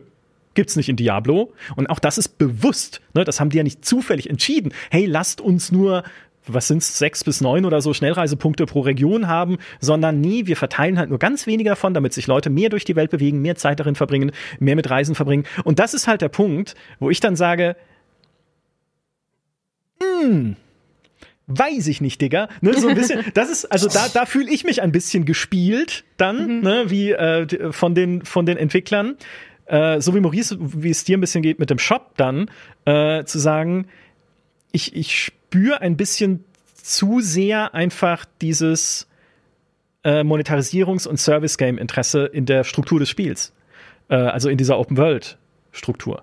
Und ist jetzt nicht so, dass ich natürlich ständig äh, genervt davon bin. Wie gesagt, es macht ja Spaß, macht ja Spaß, dann irgendwie äh, so, ein, so einem Schatzgoblin nachzujagen. Oder halt bei dem, bei dem äh, Flüsterbaum da irgendwie diese Kopfgeldjäger-Sachen äh, zu machen oder irgendwie 100 Monster zu plätten als Auftrag und sowas. Und dann dafür wieder Belohnungen zu kriegen und so. Das sind ja alles nette Sachen und man kann sich immer entscheiden, was mache ich und es ist alles irgendwie lustig und die Kämpfe machen Riesenspaß. Ähm, aber so vom also vom, vom, so rein aus, aus altmodisch klassischer Denke hätte ich gesagt, Diablo braucht keine Open World und ich bin immer noch der Meinung, Diablo braucht keine Open World. Und das ist mein kleiner einschränkender Gedanke jetzt, um den langen Bogen zurückzuschlagen zum Thema, ist das Spiel sein Geld wert? Würde ich auch sagen, ja, aber muss ich halt mit diesem Aspekt bewusst mhm. anfreunden können. Mhm. Ja, du wirst, also insbesondere wenn man halt Endgame-Fan ist und nach der Story noch weiterspielen möchte, aber auch schon in der Story selbst, du wirst dich viel mit äh, Stapf, Stapf, Stapf, Stapf, Stapf, ne, viel mit Lauffegen irgendwie anfreunden müssen. Du hast da eine Sache angesprochen, was für mich das Schlimmste ist, was eine Open World machen kann. Äh, du hast angesprochen äh, kurz, dass du die Quests in einer anderen Reihenfolge wohl gemacht hast, als es vorgesehen war und deswegen sehr viel hin und her laufen musstest. Und das macht mich wahnsinnig. Dann mach doch keine Open World. Also das, pass auf, jetzt kommt ein wilder Vergleich, den ich jetzt schon in den letzten äh, Talks sehr oft gemacht habe, weil er mich immer noch wütend macht. Und ja, ich mache ihn auch hier. Pokémon Karmesin und Purpur. Ja, ich habe Diablo mit Pokémon verglichen. Verklagt mich. Aber jetzt kommt's.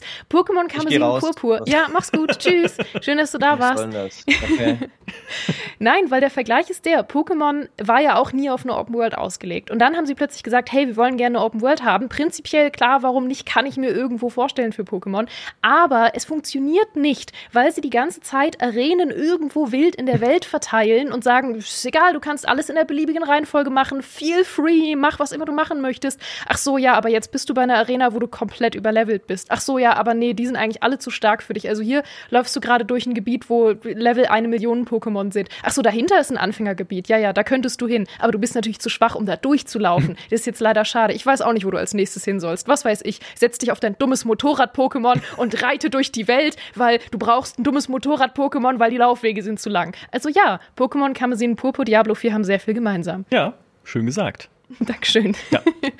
Ich, ich, bin da ausnahmsweise sogar mal irgendwie, glaube ich, bisschen der Open-World-Verteidiger und ich mag nicht mal Open Worlds. Ähm, aber ich kann mir schon, ich hatte die gar nicht immer als Monetarisierungsding ähm, gesehen, sondern aus, als einen positiven, nachvollziehbaren und einen eher dummen Grund. Ähm, der dumme Grund ist, es ist halt im Trend so. Äh, ich man muss ja bedenken, Diablo 4 wurde ja auch schon jetzt von einer ganzen Weile ursprünglich mal geplant. Ne? Und äh, Open Worlds sind halt das Ding und dann können wir auf die Packung schreiben, wie groß unsere Welt ist. Voll geil.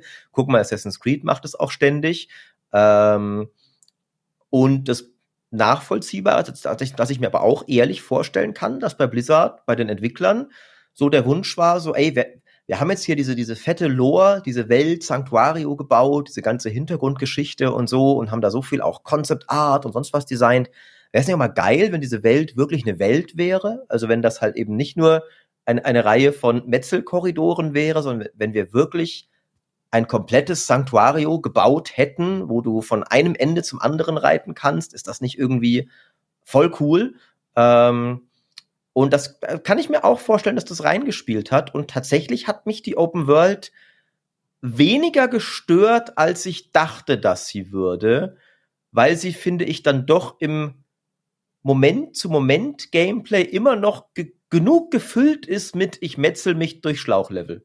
ähm, weil diese Open World ja tatsächlich dann doch letztlich aus Korridoren und Schläuchen besteht. Es ist ja witzigerweise, diese Open World ist ja keine Witcher Open World. Das ist ja keine riesige, weitläufige Ebene, sondern wir sehen es ja auch gerade, wenn du oben rechts die Minimap anschaust, sind es eigentlich immer Diablo-Levels, zwischen denen es halt nur diesmal jetzt keine Ladebildschirme ja. mehr gibt. Und ja, deswegen okay. fand ich mhm. die spielerisch tatsächlich, okay, hier ist jetzt gerade wissen wir da ein bisschen weiter, aber weitläufiger, ähm, aber deswegen fand ich tatsächlich so, mein, mein Diablo-Gameplay, wie ich es mag, wurde viel weniger beeinträchtigt vom Wechsel zur Open World, als ich dachte.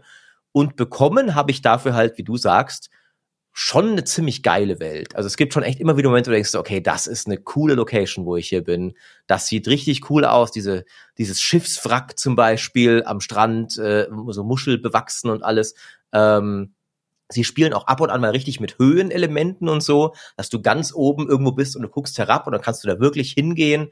Ähm, also tatsächlich, und ich habe erwartet, dass ich es nicht mögen würde, ähm, weil ich mag allgemein keine Open Worlds, aber hier hat es mich nicht wirklich gestört, zu meiner eigenen Überraschung.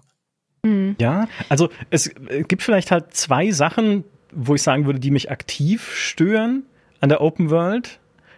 Äh, vor allem eine Sache, und äh, wo man merkt halt, okay, da haben, sind halt mehr Entwicklungsressourcen in den Bau der Welt geflossen als in das andere, was ich jetzt gleich sage. Und das ist der Punkt Gegnervielfalt.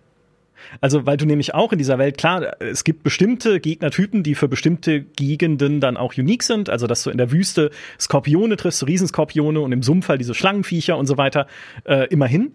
Aber du triffst halt auch überall dieselben umgefärbten, äh, gefallenen Dämonen. Oder an jeder Küste, weil du es gerade, die Küsten sehen toll aus, aber jeder Küste hast du diese Seemanns-Zombie-Geister-Typen. Mhm. Und auch überall die gleichen. Oder wenn ich ja noch einen Ziegenmenschen, einen so einen Kasra sehe, ja, die sind überall in dieser Welt. Na gut, kann man auch loremäßig irgendwie begründen oder so, aber da habe ich, also, ne, wir sind jetzt nicht ganz in einem Talk, was Blizzard noch machen muss, aber da hatte ich echt, das hat mich überrascht, wie wenig Gegnervielfalt es im Endeffekt gibt. Auch, dass es halt irgendwie ein großes, gehörntes Viech gibt, was irgendwie anstürmt und dich umschmeißen möchte. Aber das lebt sowohl in der Wüste als auch im Druidenland, als auch noch mal ganz weiter woanders. Und, ne, also es tauchen einfach immer wieder dieselben Gegnertypen auf. Und das zweite ist, die Welt könnten sie noch mehr und besser füllen mit der Lore. Das fände ich nämlich toll.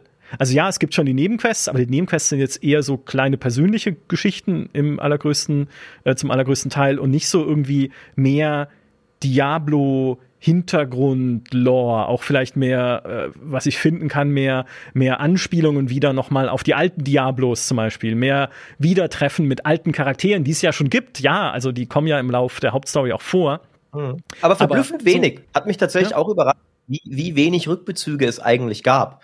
Ähm, aber jetzt auch wieder ne, nicht zu so sehr Story spoilern und so, aber ich habe mir da teilweise mit deutlich mehr erwartet. Ähm, vor allem Rückbezüge auf Diablo 3 ähm, gab es viel weniger als gedacht. Ähm, Gegnervielfalt stimme ich dir tatsächlich zu. Das hat mich auch überrascht, weil das ist, finde ich, was, was zum Beispiel Diablo 3 sehr, sehr gut gemacht hat. Diablo 3 hat eigentlich extrem gutes Monsterdesign. Mhm. Du merkst teilweise irgendwann nicht mehr, weil dieses Spiel halt so hart auf ich metzel mich gnadenlos durch. Also noch, Diablo 4 ist ja gerade am Anfang durchaus so ein bisschen etwas taktischer und nicht ganz so, ich bin einfach komplett Dampfwalze. Diablo 3 dauert auch eine Weile, bis es da hinkommt, aber inzwischen ist es äh, halt schon sehr da, dass Gegnertypen viel weniger eine Rolle spielen. Aber es gibt halt da ein paar Gegner, an die du dich zehn Jahre später immer noch erinnerst. Die scheiß Fliegen zum Beispiel. Die scheiß Fliegen. Ähm, ja. und, und solche Sachen. Oder die Typen in der Wüste, die ihren Arm so durch die, durch die, durch die, äh, durch den Boden kommen lassen und dann richtig viel Schaden anrichten. Mhm. Oder, oder Teleportbestien in Akt 3 und so Zeugs. Und da hat äh, Gefühl, der, äh, habe ich das Gefühl, der vierte Teil macht da sogar weniger. dass es weniger Monster gibt, wo du denkst, oh, die schon wieder. Die schon wieder. Oh Gott. Ähm, ja, ey, das finde ich so toll, dass du das auch sagst. Ich dachte erst, ich wäre so ein, so ein Einhorn, weil ich genau das Gefühl hatte ich auch. Ich hatte auch das Gefühl, ich habe noch keinen so richtig hundertprozentigen Hassgegner-Typ in dem Spiel. So wie es im zweiten Teil die scheiß Dschungelgnome waren und im dritten Teil die Giftspuckfliegen. Jetzt ist es eher so, also ja, die haben schon unterschiedliche Kampfeigenschaften. Ne? Und klar, die dicken Gegner sind für mich als Magier halt eher die schwierigen, weil die haben mehr Lebenspunkte und wenn sie mich hauen, dann tut's richtig weh. Also da muss man eher ausweichen und sowas. Aber ich habe noch keinen gefunden und ich richtig denke, ah oh, ne, bitte, der schon wieder. Aber so, so Hassliebe-mäßig, ja, natürlich will ich den dann platt machen. Und ähm, das, ja, das der Butcher ja. wird im Chat geschrieben, doch, ja, stimmt. Der Butcher das ist, ist der anderes. eine. Das ist, das ist, äh, es ist natürlich ein Bossgegner, ist was anderes, das stimmt, aber das ist ein markanter Moment mit einem Gegner, sagen wir so. Ähm, und ein, eine Kombination von Affixen ist bei mir inzwischen zum Hassgegner avanciert, nämlich Unterdrücker plus vampirisch. äh, also blockt Fernkampfangriffe ab in, in außerhalb so einer Aura und heilt sich regelmäßig. Äh, äh, absolut schrecklich für einen feigen Sack wie mich, der ja eigentlich nie in der Nähe des Feindes sein will, außer mit Rogue vielleicht. Ähm, aber, aber sonst stimme ich dir zu. Es, es gibt nicht ganz so Gegner, die so auch dieses, abgesehen vom Butcher, der kein normaler Gegnertyp ist, ne? das gab's ja in das gab's ja auch in alten Diablos auch. Ne? Also da ist ja zum Beispiel Duriel wäre der Vergleich eher. Äh, also Bossgegner hatte ja auch die alten Diablos, die Meme-Potenzial hatten. Mhm. Aber es gibt keinen normalen Gegner mit Meme-Potenzial. Und das hatten alte Diablos schon. Und das ist ja ein wichtiges Kriterium, das Meme-Potenzial der Gegnerriege. Ja, absolut, definitiv. Vielleicht steckt das neue Meme-Potenzial jetzt nicht mehr in den Gegnern, sondern in den anderen Spielern, die einem über den Weg laufen und Wurstkalle 37 heißen. ja, die Shared World. Ich muss sagen, das ist wiederum was, was mich positiv überrascht. Bis jetzt nervt sie mich nicht so sehr. Ja, es mhm. gibt halt, es gibt Wurst, Cullen, Crazy Grinder und äh, irgendwie das Beste sind die Titel, die man sich geben soll. Ich bin, äh, kann, ne, man kann ja immer einen Titel äh, zusammensetzen aus äh, Adjektiv und äh, Substantiv. Und ich bin gestern vorbeigelaufen an einer Spielerin, die hieß Magische Ziege, hatte die als Titel. Fand ich so lustig, ja. habe ich applaudiert mit Emote. Ich, ich, ich, ich habe halt, ich habe ja mit, mit Julius und Divi gestreamt äh, und, und Julius war der potente Wicht und Divi die erhabene Ziege. ja. Ähm, das, ja, da kann man Dinge mitmachen. Ja, also die, das Schöne an dieser Shared World ist, dass sie, zumindest soweit wir sie bis jetzt erlebt haben, ich meine, der Launch ist jetzt noch nicht so lange her, aber er ist schon passiert, war sie nicht überbevölkert. Also ich weiß nicht, wie du sie erlebt hast, Maurice, aber ich habe nirgends, auch jetzt, wo das Spiel komplett released ist, hatte ich nirgends so eine äh, ist mir irgendwie die komplette, komplett Sanctuario irgendwie im Weg gestanden. Ja, dass mhm. man halt hin und wieder mal einzelne Leute trifft oder auch einzelne Gruppen, das passiert natürlich. Und in den Hubs, in den Städten stehen natürlich die Leute um den Waypoint rum oder beim Schmied oder sowas. Da wird's dann schon ein bisschen voller, aber in der Welt selber kann es natürlich sein, dass man mal jemanden trifft, aber dann hatte ich auch eher positive Erlebnisse, dass dann halt jemand gerade in einem Event drin war und ich reite dran vorbei, spring runter, helfe, profitiere dann mit, weil ich auch noch die, die Truhe looten darf, die es zur Belohnung gibt. Dann, äh, dann sagen wir beide Danke und Tschüss und reiten weiter unserer Wege. Also äh, klar ist jetzt natürlich, wenn man es rein aus der Story-Perspektive betrachtet, doof, weil die Story dir die ganze Zeit sagt, du bist die Hoffnung, Sanctuarius, mein Freund. Sonst niemand? Es gibt niemanden sonst? Was mit den acht Leuten da hinten beim Spiel? Nee, nee, nee, du, du bist die anderen acht, das sind, vergiss die anderen acht, du, auch die anderen acht da vorne beim Waypoint, du bist die Hoffnung Sanctuarius. Ne? Also so aus einer Story-Perspektive natürlich knifflig, auch wenn man irgendwie die Story an sich ist ja instanziert, also gerade die dramatischen Story-Momente und Sequenzen sind instanziert, da bist nur du mit deiner Gruppe. Ähm, aber wenn das endet, also wenn die Story-Quest sozusagen abgeschlossen ist und die Instanz sich auflöst, kann es halt sein, dass du da stehst mit anderen Leuten, die auch gerade parallel diesen Story-Abschnitt äh, gespielt haben. Und so ging es mir auch gestern. Da ist was sehr Dramatisches passiert in der Story und dann äh, ist die Cutscene rum und endet und es kommt mein Quest erfüllt Ding und ich stehe plötzlich inmitten von fünf, sechs Leuten, die halt alle dastehen ja, und, und ohne was zu sagen, regungslos ihr Town Portal aufmachen und alle einer nach dem anderen so wegbeamen, weil sie halt auch gerade diese Quest erfüllt haben. Also das sind halt so kleine Sachen, aber die belächle ich eher. Das ist nichts, was mich jetzt aktiv stören würde. Also ich finde bis jetzt die Shared World nicht störend tatsächlich. Maurice, wie ja. geht's dir? Nee, ich, ich fand sogar auch, dass es manchmal dann eher coole Momente sind, wenn du ab und an mal einem anderen Spieler über den Weg läufst. Ich hatte heute eins, war da ein bisschen schade. Ich habe ich hab, äh, so einen, einen Heldheit-Boss mich rangewagt, weil, weil ich ähm, und, und ich war Level 54 und der ist Level 72. Also der Lebensbalken geht sehr langsam runter, aber die Hältheit ging noch eine Viertelstunde. Mhm. Ich habe gemerkt, okay, es geht vielleicht eigentlich sogar. Der Lebensbalken geht runter. Und als dann ein anderer Spieler kam und plötzlich sich dieser Balken doppelt so schnell reduziert hat in seiner kriechenden Form, habe ich richtig diesem Spieler zugejubelt. ja, komm, dann blöderweise ist er dann A weggegangen und B dann der Boss despawnt, weil der wohl nicht ewig da ist. Mhm. Und ich dachte, der ist so lange da, wie die Heldheit da ist. Also ich habe mich dann verkalkuliert, aber ich hätte ihn geschafft. Er hat mir keinen Schaden gemacht, weil meine Minions ihn getankt haben. ähm, das heißt, ich, ich, fand, ich fand die Shared Worlds sogar auch voll okay. Ich fand tatsächlich eher das Umgekehrte überraschend, dass in einem Spiel das dann doch ja mehr denn je offensichtlich auf Multiplayer gehen will mit dieser Shared World, die Story überhaupt nicht darauf ausgelegt ist. Also nicht nur, dass, wie du sagst, da andere Leute rumrennen außerhalb deiner Gruppe, sondern auch in jeder Cutscene wird deine Gruppe ausgeblendet. Ja, ja, ja. Und, und, ähm, und es gibt dann auch eine, mal eine Story, wo du in, äh, so ins Meer herabsteigst in so einem Sarg und da ist, der ist nicht groß genug für mehr Leute. Du gehst da rein, dann wirst du runtergelassen und dann stehen da unten wieder vier Leute. Ähm, da kommt und, halt und die Story. Äh, ja, okay. ja, genau. Und, und die Story erkennt nie an, dass du eine Gruppe bist, obwohl ja witzigerweise jedes Diablo retroaktiv immer gesagt hat, es war eine Gruppe von Helden. Das ist ja ein bisschen bizarr eigentlich, aber jedes Diablo hat ja rückwirkend gesagt, okay, in Diablo 1, ne, also Diablo 2 macht ja Blutrabe, mhm. Summoner und Aiden, die waren offenbar alle drei. Äh, Diablo 3 sagt auch rückwirkend, es war eine Gruppe von Helden, die Diablo besiegt hat. Und jetzt hat Diablo 4 in diesen Lore-Videos auch nochmal Redcon, dass es eine Gruppe von Nephalem waren. Ähm, und trotzdem erzählen sie die Story jedes Mal aufs Neue mit du allein bist der Held. Und, und ich meine, ist ja nicht, ich erwarte jetzt ja keine Raketenwissenschaft, aber zum Beispiel in dieser Cutscene am Anfang, wo halt dann die Dorfbewohner mit dir feiern, ne? Es wäre doch jetzt nicht unmöglich gewesen, dass da alle vier Spielercharaktere in dieser Party mittanzen mit denen. Ähm, und dadurch wird die Story im Multiplayer sogar unfreiwillig lächerlich, weil dann wirst du halt, ne, wissen, was dann passiert? Und dann bist du plötzlich ganz woanders und da stehen deine drei Kumpels dann wieder. Ähm, Leute, hättet ihr nicht mal irgendwie auf mich achten können oder sowas? Nee. So funktionieren Saufgelage in der Realität. Man verliert sich irgendwann, plötzlich trifft man sich wieder und sagt, Mensch, hättet ihr nicht mal besser auf mich aufpassen können. ja.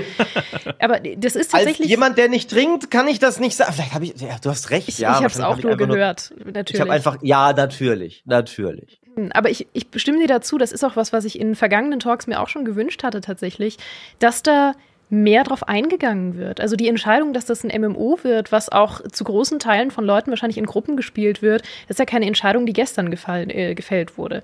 Und da hätten sie ja rechtzeitig einlenken können und sagen können, wir gehen in unserer Story ein Stück weit darauf ein. Nicht nur in der Hauptstory, sondern auch einfach in den kleinen Momenten anzuerkennen, dass diese Welt bevölkert ist von mehreren Menschen, die das versuchen. Das kann mhm. ja auch einen gewissen, ähm, wie soll ich sagen, fast schon so ein bisschen äh, freundliche Konkurrenz, so einen Konkurrenzgedanken, der einen irgendwie anspornt und motiviert, fast schon haben.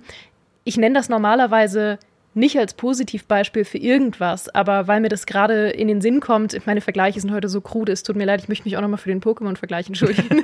aber es kommt noch ein kruder Vergleich Moment, jetzt. Also nein, ich, ich, ich, kritisiere das jetzt. Mhm. Ähm, äh, wir haben ja gestern schon mein, mein ähm, aufbauendes Mentoring gehabt. Mhm. Ähm, du hast diesen Vergleich mit solcher Leidenschaft im Brustton der Überzeugung vorgetragen steh dazu. Also das, mhm. das, nee, das akzeptiere ich jetzt nicht. Du entschuldigst dich jetzt nicht dafür. Du standest, man hat es dir gemerkt, du branntest für diesen Vergleich, der mhm. Vergleich brannte in dir. Ähm, äh, du, du kommst jetzt nicht an und nee, habe ich eigentlich, nee, nee, komm, ohne deinen Vergleich und mach jetzt den nächsten, der noch bescheuerter ist und mach ihn noch überzeugter. Noch, komm, Gut, also ähm, wir merken uns vor, Maurice steht nicht nur hinter dem Hades und Diablo-Vergleich, für den ich viel Ärger bekommen habe, er steht auch hinter dem Diablo- und Pokémon-Vergleich und er wird auch hinter dem nächsten Vergleich stehen, ja. den ich mache, der da lautet Diablo und New World. Nein, ah. es ist wirklich nur, New World hat wirklich keine gute Story, aber es ist nur eine Sache, die mir in den Sinn kommt, weil es eben ein äh, aktuelles MMO war und das ist, wie gesagt, für sehr wenige Sachen ein positives Beispiel. Aber da ist es ja zum Beispiel in der Story anerkannt, dass mehrere Leute auf diese Insel äh, gereist sind, um eben dieses Azot oder so zu farmen mhm. und dass es von allen der Traum ist und alle kämpfen so ein bisschen gegeneinander an.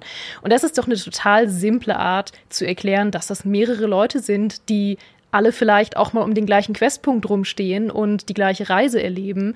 Und das würde mir ja auch einfach ein Gefühl geben von, oh, da sind noch andere Leute in diesem Rennen und wir alle versuchen irgendwie das zu schaffen. Und natürlich müsste man dafür die Story umarbeiten. Aber wie gesagt, die Entscheidung wurde nicht gestern gefällt, dass das ein MMO ist. Man hätte das von Anfang an mit einplanen können. Und man hätte es gar nicht so groß machen müssen. Es hätte auch ein ganz kleines Augenzwinkern gereicht, dass wenn man um so einen Questpunkt herumsteht, dass das halt ein Typ ist, der niemandem vertraut und der halt diese Quest 25 Leuten gibt, in der Hoffnung, dass irgendjemand es schafft. Einfach nur, weil er möchte, dass bitte irgendjemand diese Quest erledigt. Das wäre cool. Das wäre doch lustig. ja, das stimmt. Das wäre cool. Du bist die letzte Hoffnung, aber keine, äh, keine Angst, wenn du es nicht schaffst, gibt's immer noch Leia, ja. Luke, so ungefähr. Ähm, ja, ich denke, das ist der Safe Way, einfach den sie gegangen sind. Ne, ich meine, das ist halt, ich meine, Blizzard ist jetzt nicht BioWare oder so, ne, weil äh, Star Wars The Old Republic auch schon im Chat genannt wurde, was es toll gemacht hat, also was die Gruppe eingebunden hat, auch in den Flashpoints, in Entscheidungen, was in der Praxis aber nicht funktioniert hat, wenn du eine Gruppe hattest, die einfach nur Loot, Loot, Loot wollte und die Dialoge geskippt hat so wie meine Gruppe in SW Tor. Dankeschön, Gruppe. Ja, also kommt auch immer sehr drauf an, mit welchen Leuten man spielt, ob man dann so eine Story gemeinsam, wenn sie mehrere Charaktere einbindet, auch genießen kann oder nicht. Insbesondere, wenn diese Charaktere Dialogzeilen haben. Aber was ich eigentlich sagen will, ist, das war halt von BioWare, die es gewöhnt sind, auch Stories zu erzählen über Gruppen und mehrere Charaktere. Das ist jetzt nicht Blizzard. Ne? Also ja. Blizzard kann halt seine klassische auserwählten Geschichte erzählen. Sie machen es diesmal sehr, sehr gut. Sie machen es sehr düster, sie machen es blutig, sie machen es mit mehr Charakter, als sie es früher gemacht haben in einem Diablo. Aber ich glaube, dass sie dann noch überlegen, okay, wie könnte man jetzt das umwandeln in eine in eine, in eine Gruppengeschichte, dass irgendwie ganz viele Helden ausziehen, um auf den Berg Ariat, um den, den Weltstein zusammenzukleben mit Sekundenkleber, um mal. Ich versuche die ganze Zeit um Spoiler. Das ist alles kein Spoiler übrigens. Ich versuche nur nicht zu erzählen, was wirklich passiert in Diablo 4. Ähm, aber das würden sie nicht machen, weil dann mhm. müsstest du dir ja komplett neue Ideen auch überlegen, ne? wie wird sowas dargestellt, wie kommen diese Charaktere zu Wort, dein Charakter spricht ja auch in den Zwischensequenzen, sprechen dann mehrere, äh, ist es abhängig von der Klasse, die du spielst, wie die Leute sprechen, brauchst du noch mehr Vertonung dann, für die Klassen auch noch unterschiedliche Stimmen. Äh, ich Wobei das gut. übrigens, ich, fand, ich finde es gut, dass sie es nicht gemacht haben. Eine meiner größeren Enttäuschungen, der eigene Charakter, der spricht. Ähm, weil sie auch haben ja nur, extra weil du Totenbeschwörer spielst. Bitte was? Das ist eine Unverschämtheit. Das, äh, willst du jetzt mir sagen, dass du die, die, die, die tiefsinnigen, cleveren Voicelines vom Barbar so genossen hast, dass ja. äh, Wow, okay, nee, stand ich gerade noch so heldenhaft hinter allem und habe hab mich. Ich habe nicht für, die geringste Ahnung, wie der Totenbeschwörer klingt. Ich wollte nur, ich äh, dachte nur. Äh, ja, jetzt weißt du, gerade habe ich noch ich, quasi. Ja. Gerade war ich leidenschaftlich die Leidenschaft, die dir gefehlt hat, und, mhm. und jetzt strichst du mir auf diese Weise in den Rücken. Jetzt habe ich es ruiniert. Das ist, einmal, ist einmal Kollegen unterstützen. Ne? Ähm, es gibt, jetzt nee, macht er es nie wieder. nee, der, der Pokémon-Vergleich war übrigens auch ziemlich scheiße. Würde ich mich dafür schämen. Ähm, Micha, ich, ich glaube, du solltest dir eine neue Podcast-Partnerin suchen. Also ich finde, das, ist, das ist, hat keine Zukunft mehr hier. Ähm, nein, also äh, ich fand nur tatsächlich. Lässt du das jetzt unkommentiert? Das ist ja unglaublich. Ja. nee, ich, ich denke immer noch darüber nach, was die tiefgründigen äh, Voicelines des Barbaren sind. Gar keine. Ich habe gar ich hab keine. zu wenig Wut. Ich brauche mehr Wut. Gut, in heutigen Zeiten auch gesellschaftlich relevant natürlich solche Statements. Nichtsdestotrotz. ja. Ich ja. habe kaum noch Wut. Es, äh, ich habe kaum noch Wut, ja. Ich habe kaum noch Wut. Ich fände es so schön, wenn das jetzt wirklich der Moment wäre. Der, das ist der, der, der Heel-Turn für Maurice jetzt. Ab jetzt wird er nie wieder irgendeinen Kollegen supporten, einfach nur, weil ich mich über den Totenbeschwörer lustig gemacht habe. Ja, ja, ist, ist aber auch eine alberne Klasse der Totenbeschwörer. Ich meine, du hast da schon einen Punkt. Was? Aber, aber sprich weiter. Bitte, erzähl weiter. Der eigene Charakter. Ich meine, du haust ja, fünf, du hast, du hast vorgehabt, 15 Minuten lang deinen Skeletten zuzuschauen, wie sie auf einen, auf einen Helltide-Boss draufhauen. Jetzt erzähl mir mal, warum die Klasse cool ist. Nein, Micha, ich, ich, ich, ich wusste ja, äh, okay, das hat, das hat noch nie ins Thema gepasst, aber das ist tatsächlich das, mein größter Kritikpunkt an Diablo 4 ist aktuell sehr spezifisch und in, in the grand scheme of things völlig irrelevant. Der Punkt ist tatsächlich, dass ich den Leuten, dass ich meinen Skeletten nicht zugeschaut hätte, weil ich sie nicht gesehen hätte, weil ich spiele die Blight Corpse Explosion, ah. wo Corpse Explosion einen, für sechs Sekunden einen, einen schwarzen Pool am Boden hinterlässt, der Schaden macht. Und Blizzard hat es irgendwie geschafft, äh, nicht dran zu denken, was passiert, wenn man mehrere Leichen auf einmal damit sprengt hintereinander. Du erschaffst ein so nachtschwarzes Feld, dass du literally nichts mehr darin siehst. Also alles geht unter. Bossgegner, äh, deine eigenen Minions, dein eigener Charakter, auch die, ähm, die ähm, Bodeneffekte von Gegnern siehst du nichts mehr. Du, du kannst wirklich einfach den Bildschirm so schwarz machen, ähm, dass turmhohe Bossgegner darin verschwinden. Ähm, und es ist keine Metapher. Also ihr denkt jetzt, der übertreibt, ist halt dann sehr dunkel, man kann schon was, man sieht wirklich literally nicht mehr, was da drin ist. Du siehst nur noch die Health Bars.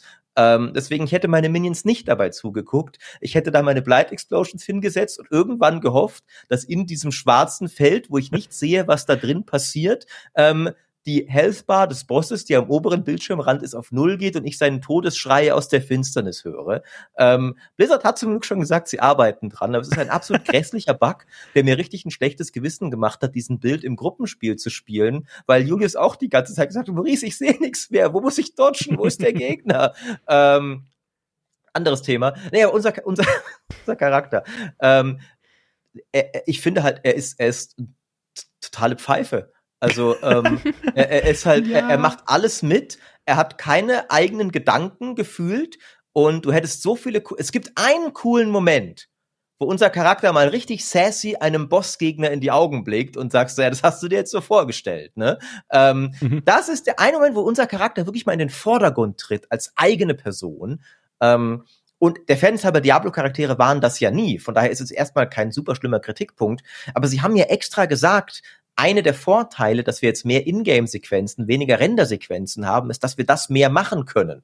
Und ich fand tatsächlich, dass die Charaktere in Diablo 4, die Spielercharaktere, weniger Persönlichkeit hatten als die in Diablo 3.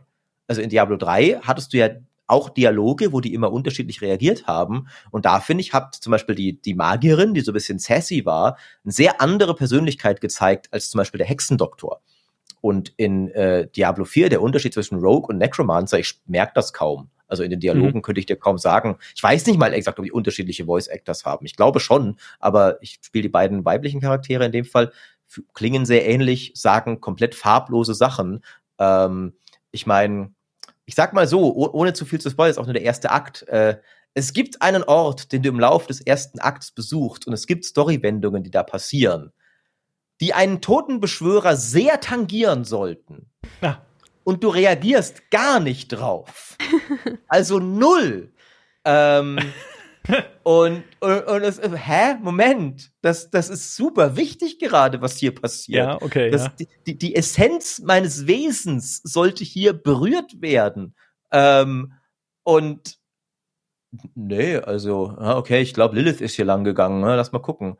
Ähm, das fand ich schade tatsächlich. Da, ja. da finde ich, ist, ähm, das hat Diablo 3 sogar mehr gemacht. Ähm, und sogar, also Diablo 2 auch, weißt du, mit ganz wenigen Voicelines. Aber im Totenbeschwörer, ich, ich habe immer noch im Kopf, wie wenn du, wenn du Nilathak hieß der, glaube ich, diesen Weisen da im, im Ariadberg tötest. Der Totenbeschwörer sagt dann irgendwas in Richtung von, du warst ein erbärmlicher kleiner Mann, Nilathak. Mhm. Mhm. Und das hat schon mehr Persönlichkeit als alles, was dein Typ in Diablo 4 sagt. Ja, das dafür hast vollkommen recht. Das ist, ich glaube auch dieses, äh, was Blizzard ja als Begründung anführt für diese Ingame-Zwischensequenzen, dieses, wir wollen den Charakter mehr zeigen, dass es halt nur, weiß ich nicht, ist, ob das eine Ausrede ist, dass es Ingame-Zwischensequenzen sind und keine Rendersequenzen mehr, wahrscheinlich auch aus Kostengründen. Aber es ist doch völlig egal, weil die Sequenzen sind cool gemacht, auch ja. wenn sie Ingame sind. Also ob mein Charakter zu sehen ist, ist für mich noch dazu, weil er halt so eine Pfeife ist, ist völlig richtig, ja.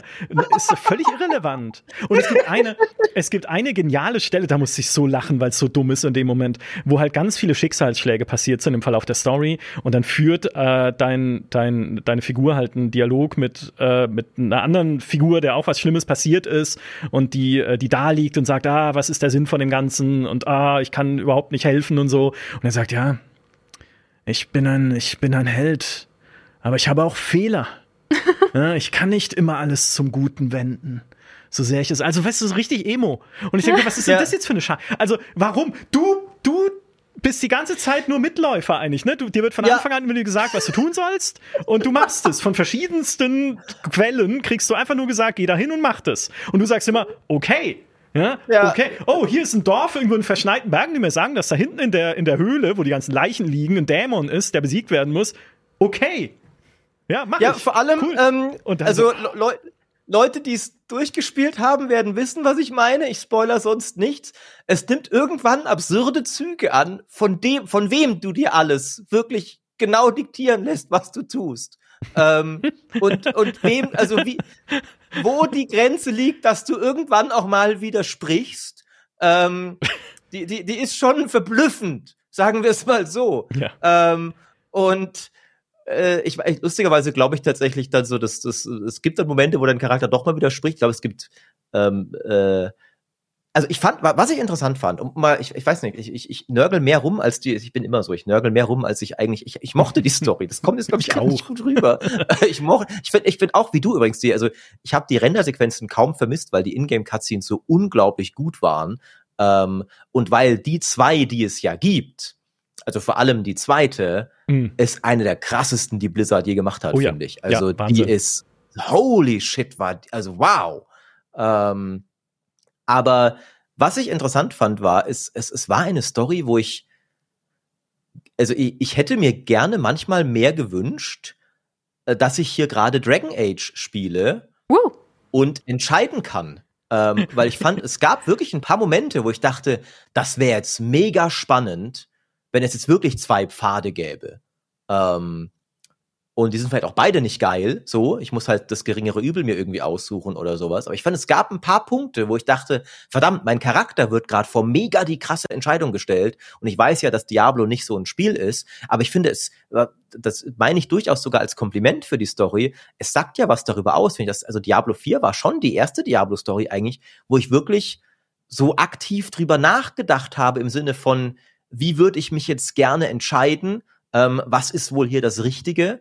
ähm, was kommt jetzt wohl dabei raus? Ähm, das einzige Mal, wo ich das hatte, das ich wieder so viel über mich in Diablo 3, war, ich, ich hätte mich Solten Kull angeschlossen, sage ich ehrlich. ähm, das war der widerwilligste Bosskampf, den ich je gefochten habe. Ähm, und, und ich, ich glaube, er ist nur missverstanden gewesen. Wir haben auch immer nur Horadrim-Propaganda gehört für diese Menschenexperimente, die er gemacht haben soll. Ähm, ich fand, das war ein guter Typ, der klang überzeugend. Äh, er hatte absolut den Punkt, dass Engel und Dämonen beide scheiße sind. Ähm, das, das war das eine Mal. Und, und Diablo 4 hat ab und an solche Momente. Und ich fand es dann schade, dass ich nicht wählen kann. Ähm, und, äh, und aber ich finde, das spricht ja sehr für die Story, wenn sie sowas hervorbringt und fast so ein bisschen so, ich weiß nicht, teilweise zu gut für ihr eigenes Genre war, um es mal so zu sagen.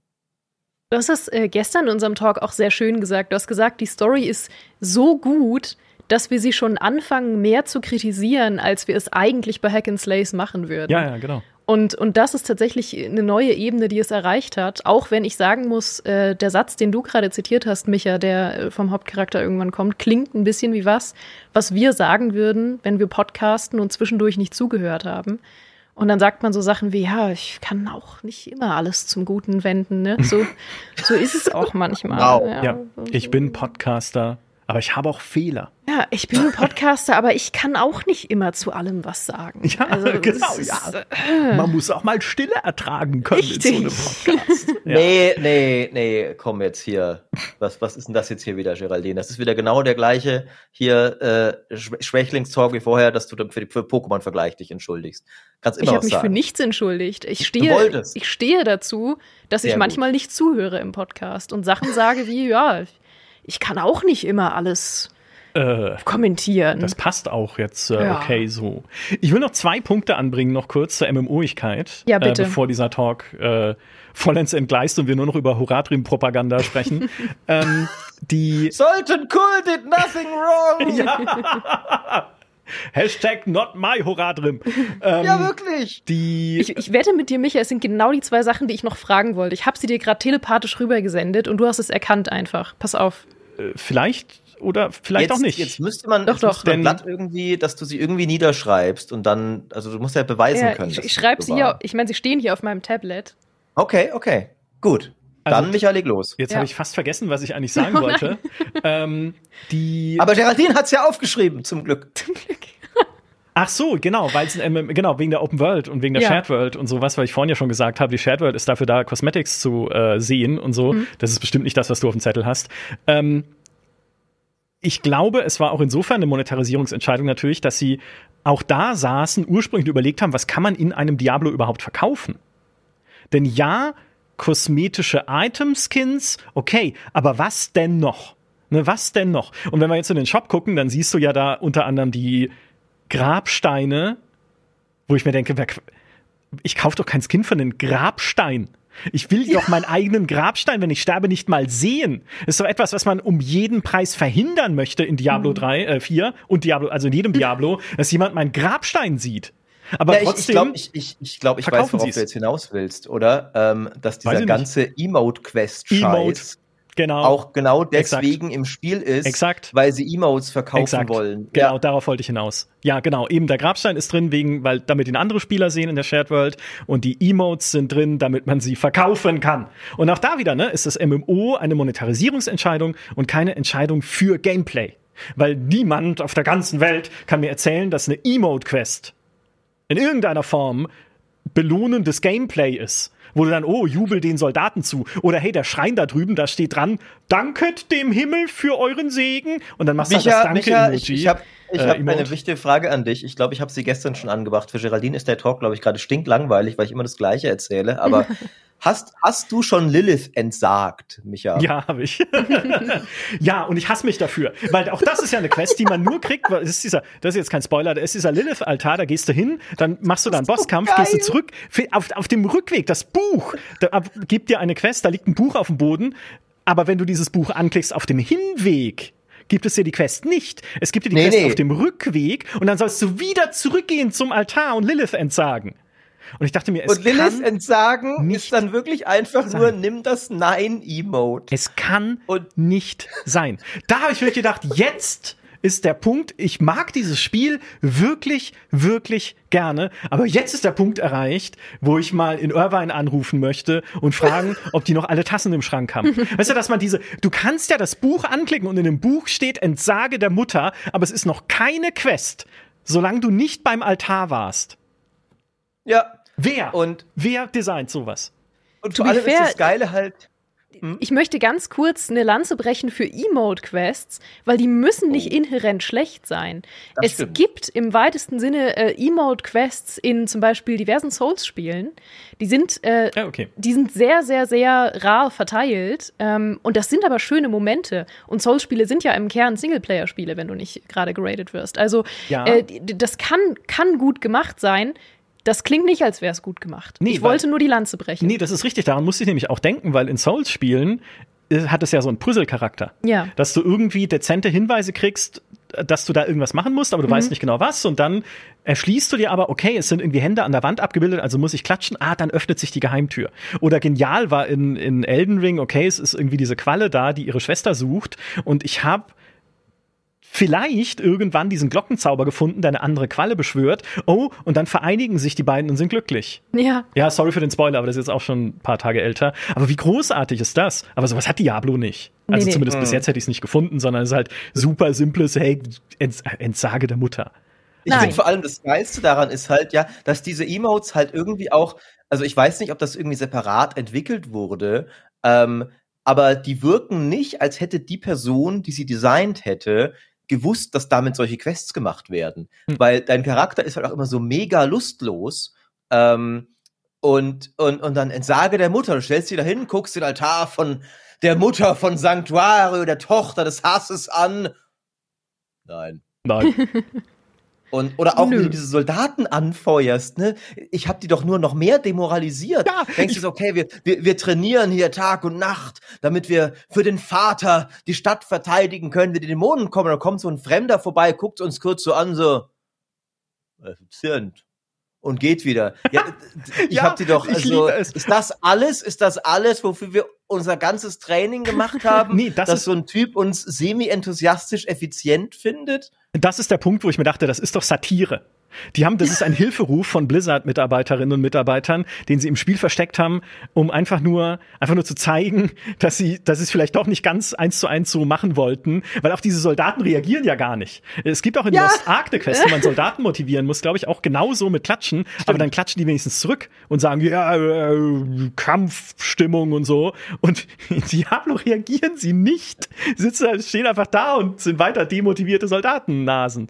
Ich, und, ich, ich meine äh, ja. auch, dass die Lost Arc-Emotes ähm, vielleicht auch aufgrund seiner Natur als ähm, asiatisches MMO zumindest ein bisschen enthusiastischer sind. Ja, okay, ja, das ähm, kann sein. Also, ich, also das ist halt das Absurdeste, ne? Da, da, ja, also und, und da glaube ich halt wirklich, die, die sind wirklich da für die Emotes im Shop. Mhm. Ähm, das ist ja, also es ist ja nichts Neues, dass Spieleentwickler absurden Scheiß erfinden, nur damit man sie verkaufen kann. Overwatch war ja auch ganz groß darin, dass du lauter Crap noch in diesen Lootboxen hattest, weil ja eine Lootbox nicht fünf Skins enthalten konnte. Ja, richtig. Ähm, deswegen mussten sie lauter Nonsens-Cosmetics erfinden. Ähm, das absurdeste Beispiel, das ich kenne, ist ein Spiel, das auch dann untergegangen ist, aber es war schade, weil es war eins meiner liebsten digitalen Kartenspiele, Duelist. Ähm, da, da hat man irgendwann gemerkt, okay, es läuft nicht mehr so. Die Spielerzahlen sinken und die Entwickler werden verzweifelt und wollen aus denen, die noch da sind, mehr Geld rauspressen. Es war halt ein Kartenspiel, ähm, aber nur von der Mechanik her. Also du hattest keine sichtbaren Karten. Du hast die halt in der Menüleiste in deiner Hand quasi gehabt, aber du hast sie nie in Kartenform gesehen. Ähm, und dann haben die Entwickler tatsächlich als Mikrotransaktion Kartenrücken eingeführt, obwohl man bislang nie einen Kartenrücken gesehen hat. Und dann extra die Animation des ausgespielten Zaubers modifiziert, dass du erst kurz einen Kartenrücken siehst und der sich dann umdreht. Geil. Also ja. wir haben extra, und, und das finde ich ist halt, das machen Entwickler ab und an inzwischen, dass wirklich, okay, wir brauchen mehr Sachen, die wir verkaufen können. Ähm, entweder, ne entweder nehmen wir etwas, das, also ne, Siedler Grenzstein-Skins auch noch so ein Ding, aber die gab es ja schon vorher. Wir nehmen irgendwas, was nie verkauft werden sollte und machen es verkaufbar. Oder wir erfinden kompletten Nonsens, nur damit wir verkäufliche Varianten davon erstellen können. Ich meine, Emotes gab es davor auch schon, äh, aber halt nicht unbedingt so in Diablo. Ja, jemand hat mir gerade im Chat geklaut, was ich sagen wollte. Wann kommen die Spray-Logos, die Spray-Tags in Diablo? wo man dann auch so eine Quest hat. Lilith hasst Hamster. Spray ein Hamsterface auf ihren Schrein, um sie mal richtig wütend zu machen. Und dann kannst du halt das Spray-Logo kaufen von Hamstern im wow. äh, Shop und kannst es dann dahin sprühen. Ja, leider wurde mir der Witz schon geklaut, es ist nicht mehr so lustig, aber trotzdem, das wollte ich sagen. Es gibt aber zwei ernste Punkte, die ich noch ansprechen, anschneiden möchte, nämlich zwei Gefahren für die Zukunft. Ich glaube, das sind die Punkte, die du noch auf dem Zettel hast. Das eine, wo ich glaube nämlich, dass Blizzard Schwierigkeiten haben wird, wenn sie es noch nachliefern wollen in Zukunft, sind Set-Items. Mhm. Weil jetzt haben sie ja den Shop, der toll aussehende, also oder vermeintlich, wenn man es mag, toll aussehende Cosmetics verkaufen soll. Aber vielleicht würden ja Set-Items, finde ich zumindest, weiterhin gut zu einem Diablo passen. Sie waren ja auch mal drin, dann haben sie sie wieder rausgenommen, weil sie gesagt haben, sie haben das Konzept irgendwie nicht, nicht richtig hingekriegt. Ich glaube, sie haben sie rausgenommen, weil die in Konkurrenz stehen zu den kosmetischen Skins. Weil ja auch eine der Belohnungen dafür, dass du halt ein komplettes Set hast, ist, dass dein Charakter einen coolen Look hat. Aber ein cooler Look ist ja nichts mehr wert in einer Welt, in der ich mir einen coolen Look auch einfach kaufen kann. Also wenn ich dann mit Magier ein Feuervogel-Set finde in Zukunft, ne, nicht, dass wieder alles gebalanced wird für die Sets wie in Diablo 3, dass nur wenn ich ein Set trage, ich irgendwie total übermächtig bin oder total mich gut durchsetzen kann und alles andere ist Schrott. Nee, das bitte nicht wieder, aber ne, dass man halt dann einfach cool ausschaut und äh, irgendwie so eine coole, schwebende, sich drehende Kugel in der Hand hat und so einen coolen Zauberstab, der brennt oder sowas. Das war ja immer eine der Sachen, die an Sets auch toll waren, neben der Stat-Boni und neben der speziellen äh, Kombinationseigenschaften, die sie hatten. Das wird aber knifflig jetzt mit den, äh, mit den Cosmetic Items. Das ist so das eine. Und das zweite ist, äh, das hatte Maurice auch schon in seinem Video gesagt, was machen sie mit dem Battle Pass? Ja. Ne, der kommt für die Seasons. Was kann da noch schiefgehen? Nix. ja, also da sehe ich keine potenziellen Probleme. ja. Wir haben ja nicht mehr so viel Zeit, deswegen glaube ich, äh, die, die, die, der potenzielle Fallstrick ist ja schon oft durchgekaut worden in, in aller Kürze. Es wird Stufen geben, gratis äh, im Gratispass, die spielrelevante Inhalte bieten. Und die Entwickler sagen, sie lösen das damit, dass du daneben auch noch ein Charakterlevel brauchst, um die zu nutzen. Ähm, das heißt, wenn du dir Stufen kaufst mit diesem Accelerated Pass und da früher bist, dann ist es trotzdem okay, weil du musst ja noch einen Charakter dahin leveln. Hm. Ähm, und die Frage ist jetzt eben, wie schnell levelt man denn den Charakter? Weil Charaktere levelt man gerade zu Beginn relativ schnell in Diablo und Battle Pässe levelt man ja notorisch eher langsam.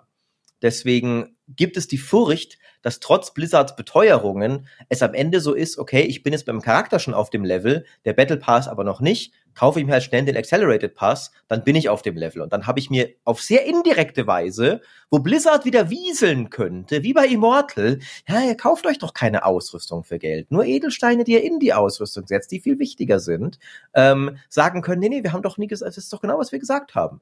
Ähm, ihr kauft euch nicht direkt Vorteile im Battle Pass. Ähm, das ist, glaube ich, die eine Sorge, die Leute haben. Der Fairness halber bislang haben sie ihre Shop-Versprechen gehalten. Sie haben ja nie versprochen, dass der Shop günstig wird. Ne? sie haben versprochen, er ist kosmetisch und du brauchst ihn nicht unbedingt, weil es auch im Spiel coole Looks gibt. Und das haben sie gehalten.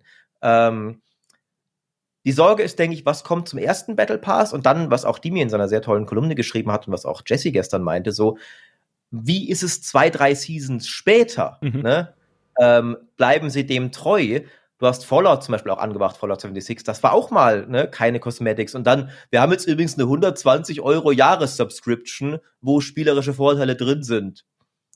Ja, ähm, dieses kein Pay-to-Win-Versprechen. Ich meine, guck mal da hinten, ein radioaktiver Hamster. Ja, das habe ich, das war das andere Geschäftsmodell, wo ich auch schon dachte, da werden sie auch drüber nachgedacht haben und dann vielleicht das ein oder andere Negativbeispiel gesehen haben aus der jüngeren Vergangenheit, ein Abo anzubieten. Diablo 4 First. Ja, Diablo First, da haben wir's. Ja. Hm, ich, also, ja, kann sein, dass sie es irgendwann mal machen. Ich glaube, auch da haben sie jetzt erstmal gelernt, dass es sich nicht auch so einfach auf so ein Spiel aufdrücken lässt. Zumindest, ohne dass äh, Leute dann sagen so, ja, okay, ich kann jetzt, ich habe ich habe nur begrenzt Stash-Platz und alle, die ein Abo haben, haben unbegrenzt Stash-Platz. Aber ich sammle einen Haufen Ressourcen hier, wenn ich Sachen zerlege und brauche sehr viel Stash-Platz. Ist das Spielkonzept etwa darauf ausgelegt, dass ich ein Abo abschließen soll? ja, also schwierige Sache, ähm, kommt hoffentlich nicht so schnell. Mhm. Also ein finales Fazit können wir erst ziehen, wenn tatsächlich der erste Battle Pass dann vor der Tür steht und wir den auch noch mal analysieren können eine andere Sorge für die Zukunft ist natürlich für die ferne, ferne Zukunft, aber die ich auch noch ähm, habe, ich fürchte, dass die Ära der Singleplayer-Diablos mit Diablo 4 beendet wurde. Und wir haben zwar festgestellt, dass die Shared World nicht unbedingt das schlimmste Übel ist, das Diablo 4 passieren konnte, aber wirklich Fan bin ich davon auch nicht. Und es ist, ich sehe das wehmütig, wenn ich, ähm, wenn ich darüber nachdenke, dass die Ära des klassischen Singleplayer-Diablos tatsächlich zu Ende sein könnte. Ja, also ich glaube, du hast recht. Ich glaube, es gab nie eine Ära der Singleplayer Diablos, weil ich habe die schon immer gerne im Multiplayer gespielt. Seit ja. Diablo 1 eigentlich die Ohren gesammelt, dann wenn man Leuten versehentlich in den Rücken geschossen hat mit Feuerbällen und sowas. Mhm. Ähm, aber die Ära der Singleplayer Hack und Slays ist noch nicht vorbei. Ja. Ne? Ich glaube, das ist so die Hoffnung, die wir haben. Es wird ja auch ein neues Titan Quest kommen, so alle Indikatoren deuten drauf hin, auch wenn es noch nicht offiziell angekündigt wurde. Ähm, es werden andere Singleplayer Hack and Slays kommen, äh, mit coolen Stories, dann hoffentlich auch mit coolen Kampagnen. Also ich glaube, da müssen wir uns keine Sorgen machen, dass das ausstirbt. Ich glaube, Blizzard sieht seine Zukunft natürlich jetzt in diesem Service Game, MMO. Hm Monetarisierungsansatz. Hier, ja. hier äh, unser Freund äh, Bobby Kotick hat ja nicht umsonst schon vor langer, langer Zeit die Billion-Dollar-Franchises ausgerufen als Ziel von Activision, die großen Marken zu haben, die Milliarden abwerfen statt einen Haufen Kleinkram. Und äh, Diablo, ich meine, Diablo war schon immer eine erfolgreiche Marke, aber dieser Service-Game-Weg ist schon der Weg, den du gehen musst, um halt eine Billion-Dollar-Franchise noch mehr zu werden, als es eh schon ist. Also ich glaube, dass, dass du, also ja, das mhm. Diablo ist äh, im, im Netz in Zukunft. Das ist. Ich bin immer noch verblüfft, Geraldine, dass du gegen Multiplayer Diablos bist, wo doch deine größte Freude an Diablo war, mir in die Cutscenes zu lachen. Also, das ist doch. Koop Diablo, Koop Diablo, da bin ich dafür. Ich bin absolut dafür, dir im Koop in die Cutscenes reinzulachen weil du mal wieder die stinkende Hose anhattest, die mhm. Leute ohnmächtig hat werden lassen, weil sie so übelriechend war. Das ist eine Sache, die ich supporte. Ähm, für mich sind klassische MMO-Mechaniken dann nochmal eine ganz andere Geschichte. Also Koop oder irgendwie dediziertes PvP auch, was es jetzt zum Beispiel nicht gibt. Also du kannst ja nicht dediziert sagen, wir beide, Micha und du, wir treffen uns nachher auf dem Parkplatz und kloppen uns. Das kann man nicht ohne weiteres machen. Mhm. Das sind für mich andere Themen, die ich wieder besser finde, als zu sagen, ja, jetzt ist es halt eine Shared World. So. Das ist aber tatsächlich spannend, was auch die Weiterentwicklung angeht, weil dass sie jetzt natürlich noch irgendwie vielleicht Sets reinbauen, dass sie irgendwie die Runen wieder zurückbringen, wie auch immer das dann aussieht, das sind ja relativ offensichtliche Sachen. Aber werden sie auch noch mehr Richtung MMO-Mechaniken gehen in mhm. Zukunft? Also werden sie die Gilden zum Beispiel weiter ausbauen? Ja. Wirst du irgendwann eine eigene Festung haben in einem Diablo 4, wo du dann wie in einem Lost Ark Forschungs- und Crafting-Projekte in Auftrag geben kannst, die dann Echtzeit sechs, sieben, acht, neun Stunden oder Tage dauern, bis sie fertig sind, dass du dich mitten in der Nacht einloggen musst, wenn es fertig ist, um dann wieder Neues in Auftrag zu geben, was wieder fünf Tage dauert. Und ich hoffe nicht. Also mhm. lasst alle Finger so weit wie ihr könnt weg von sowas, bitte, weil das führt dann schon sehr weit weg vom Kern dessen, was ein Diablo eigentlich sein soll, nämlich die kreisförmige Power Fantasy. Wobei sie das in Diablo Immortal halt auch schon hatten, ne? Diese klaren Aktivitäten. Ich steck da nicht tief drin, aber ich habe. Äh, du hast das I-Wort gesagt. Ja, ich steck da nicht tief drin, aber die hatten so klaren Aktivitäten und sowas. Also.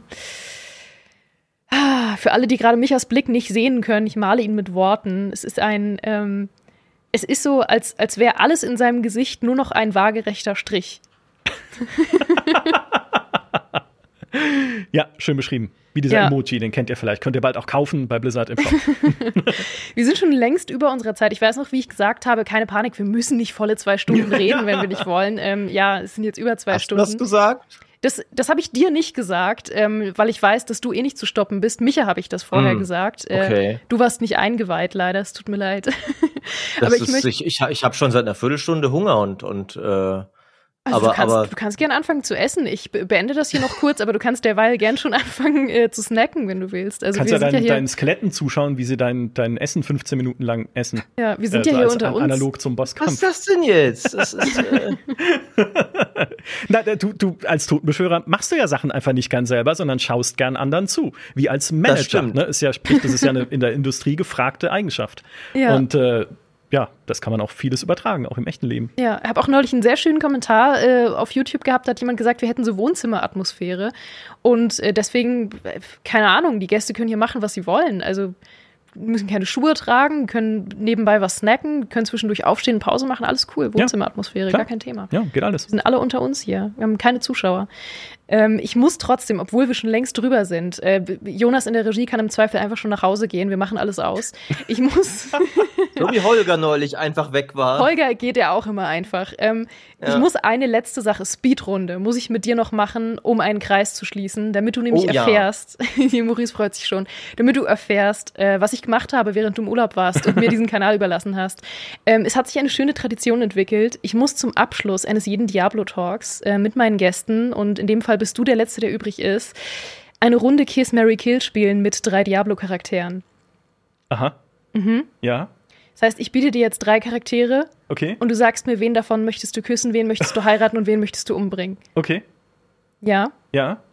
Äh, küssen. Äh, Lilith. Ich habe dir noch keine drei genannt. Ach so, Entschuldigung. ja, wie, wie, weißt, wie, wie er direkt zu etwas springt, was vielleicht irgendwie. Ja, ja, ähm. Aber okay, so einfach dann, ist es dann, nicht. Äh, okay, ich dachte dann, gestern auch, Lilith wäre vielleicht Teil dieser dabei? Gleichung. Du hättest Lilith für ähm, alles drei genommen, oder? Ja. Lilith küssen, heiraten und umbringen. Ja, ja verstehe ich. Ich auch. Mhm. Ich bin bei dir. Aber Lilith ist nicht dabei. Ah, okay. Die drei, die ich dir anbiete, sind Du, du bist jetzt die finale Stimme, ja? Ich habe das okay. die letzten zwei Wochen schon viele Leute gefragt. Okay. Die drei, die ich dir anbiete, sind Deckard Kane, Diablo und der Butcher. äh, okay, was war's? Kiss Mary Kill. Mhm. Also Kill Diablo fürs Loot. Mhm. Äh, Kiss natürlich Deckard Kane, weil er awesome ist. ja, dann bleibt ja nur noch den Butcher heiraten. Aber auch das ist halt nun mal die Realität vieler Ehen in Deutschland. Ne? Ausschlussprinzip, ja. Ja, aus, man, nach dem, man heiratet nach dem Ausschlussprinzip. Richtig. Ja, Oder wer halt was, was übrig, übrig ist, genau, ja. ja. Oh je, das ist doch ein schöner Abschluss. Ja, ja. Dankeschön, schön. danke für deine Meinung. nach Hause zu meinem Butcher. Ja, danke für deine Meinung. Das, es gab tatsächlich, es gab sehr unterschiedliche Antworten. Du hast, glaube ich, wirklich auch noch eine gegeben, die wir in der Form noch nicht gehört haben. Also ich, ich bin sehr zufrieden. Danke euch beiden für diesen wirklich sehr expertigen Talk, für diesen sehr schönen Talk. Es war ein sehr spannender Abschluss für vier wundervolle Tage Diablo-Action, die ich leiten durfte. Dankeschön dafür.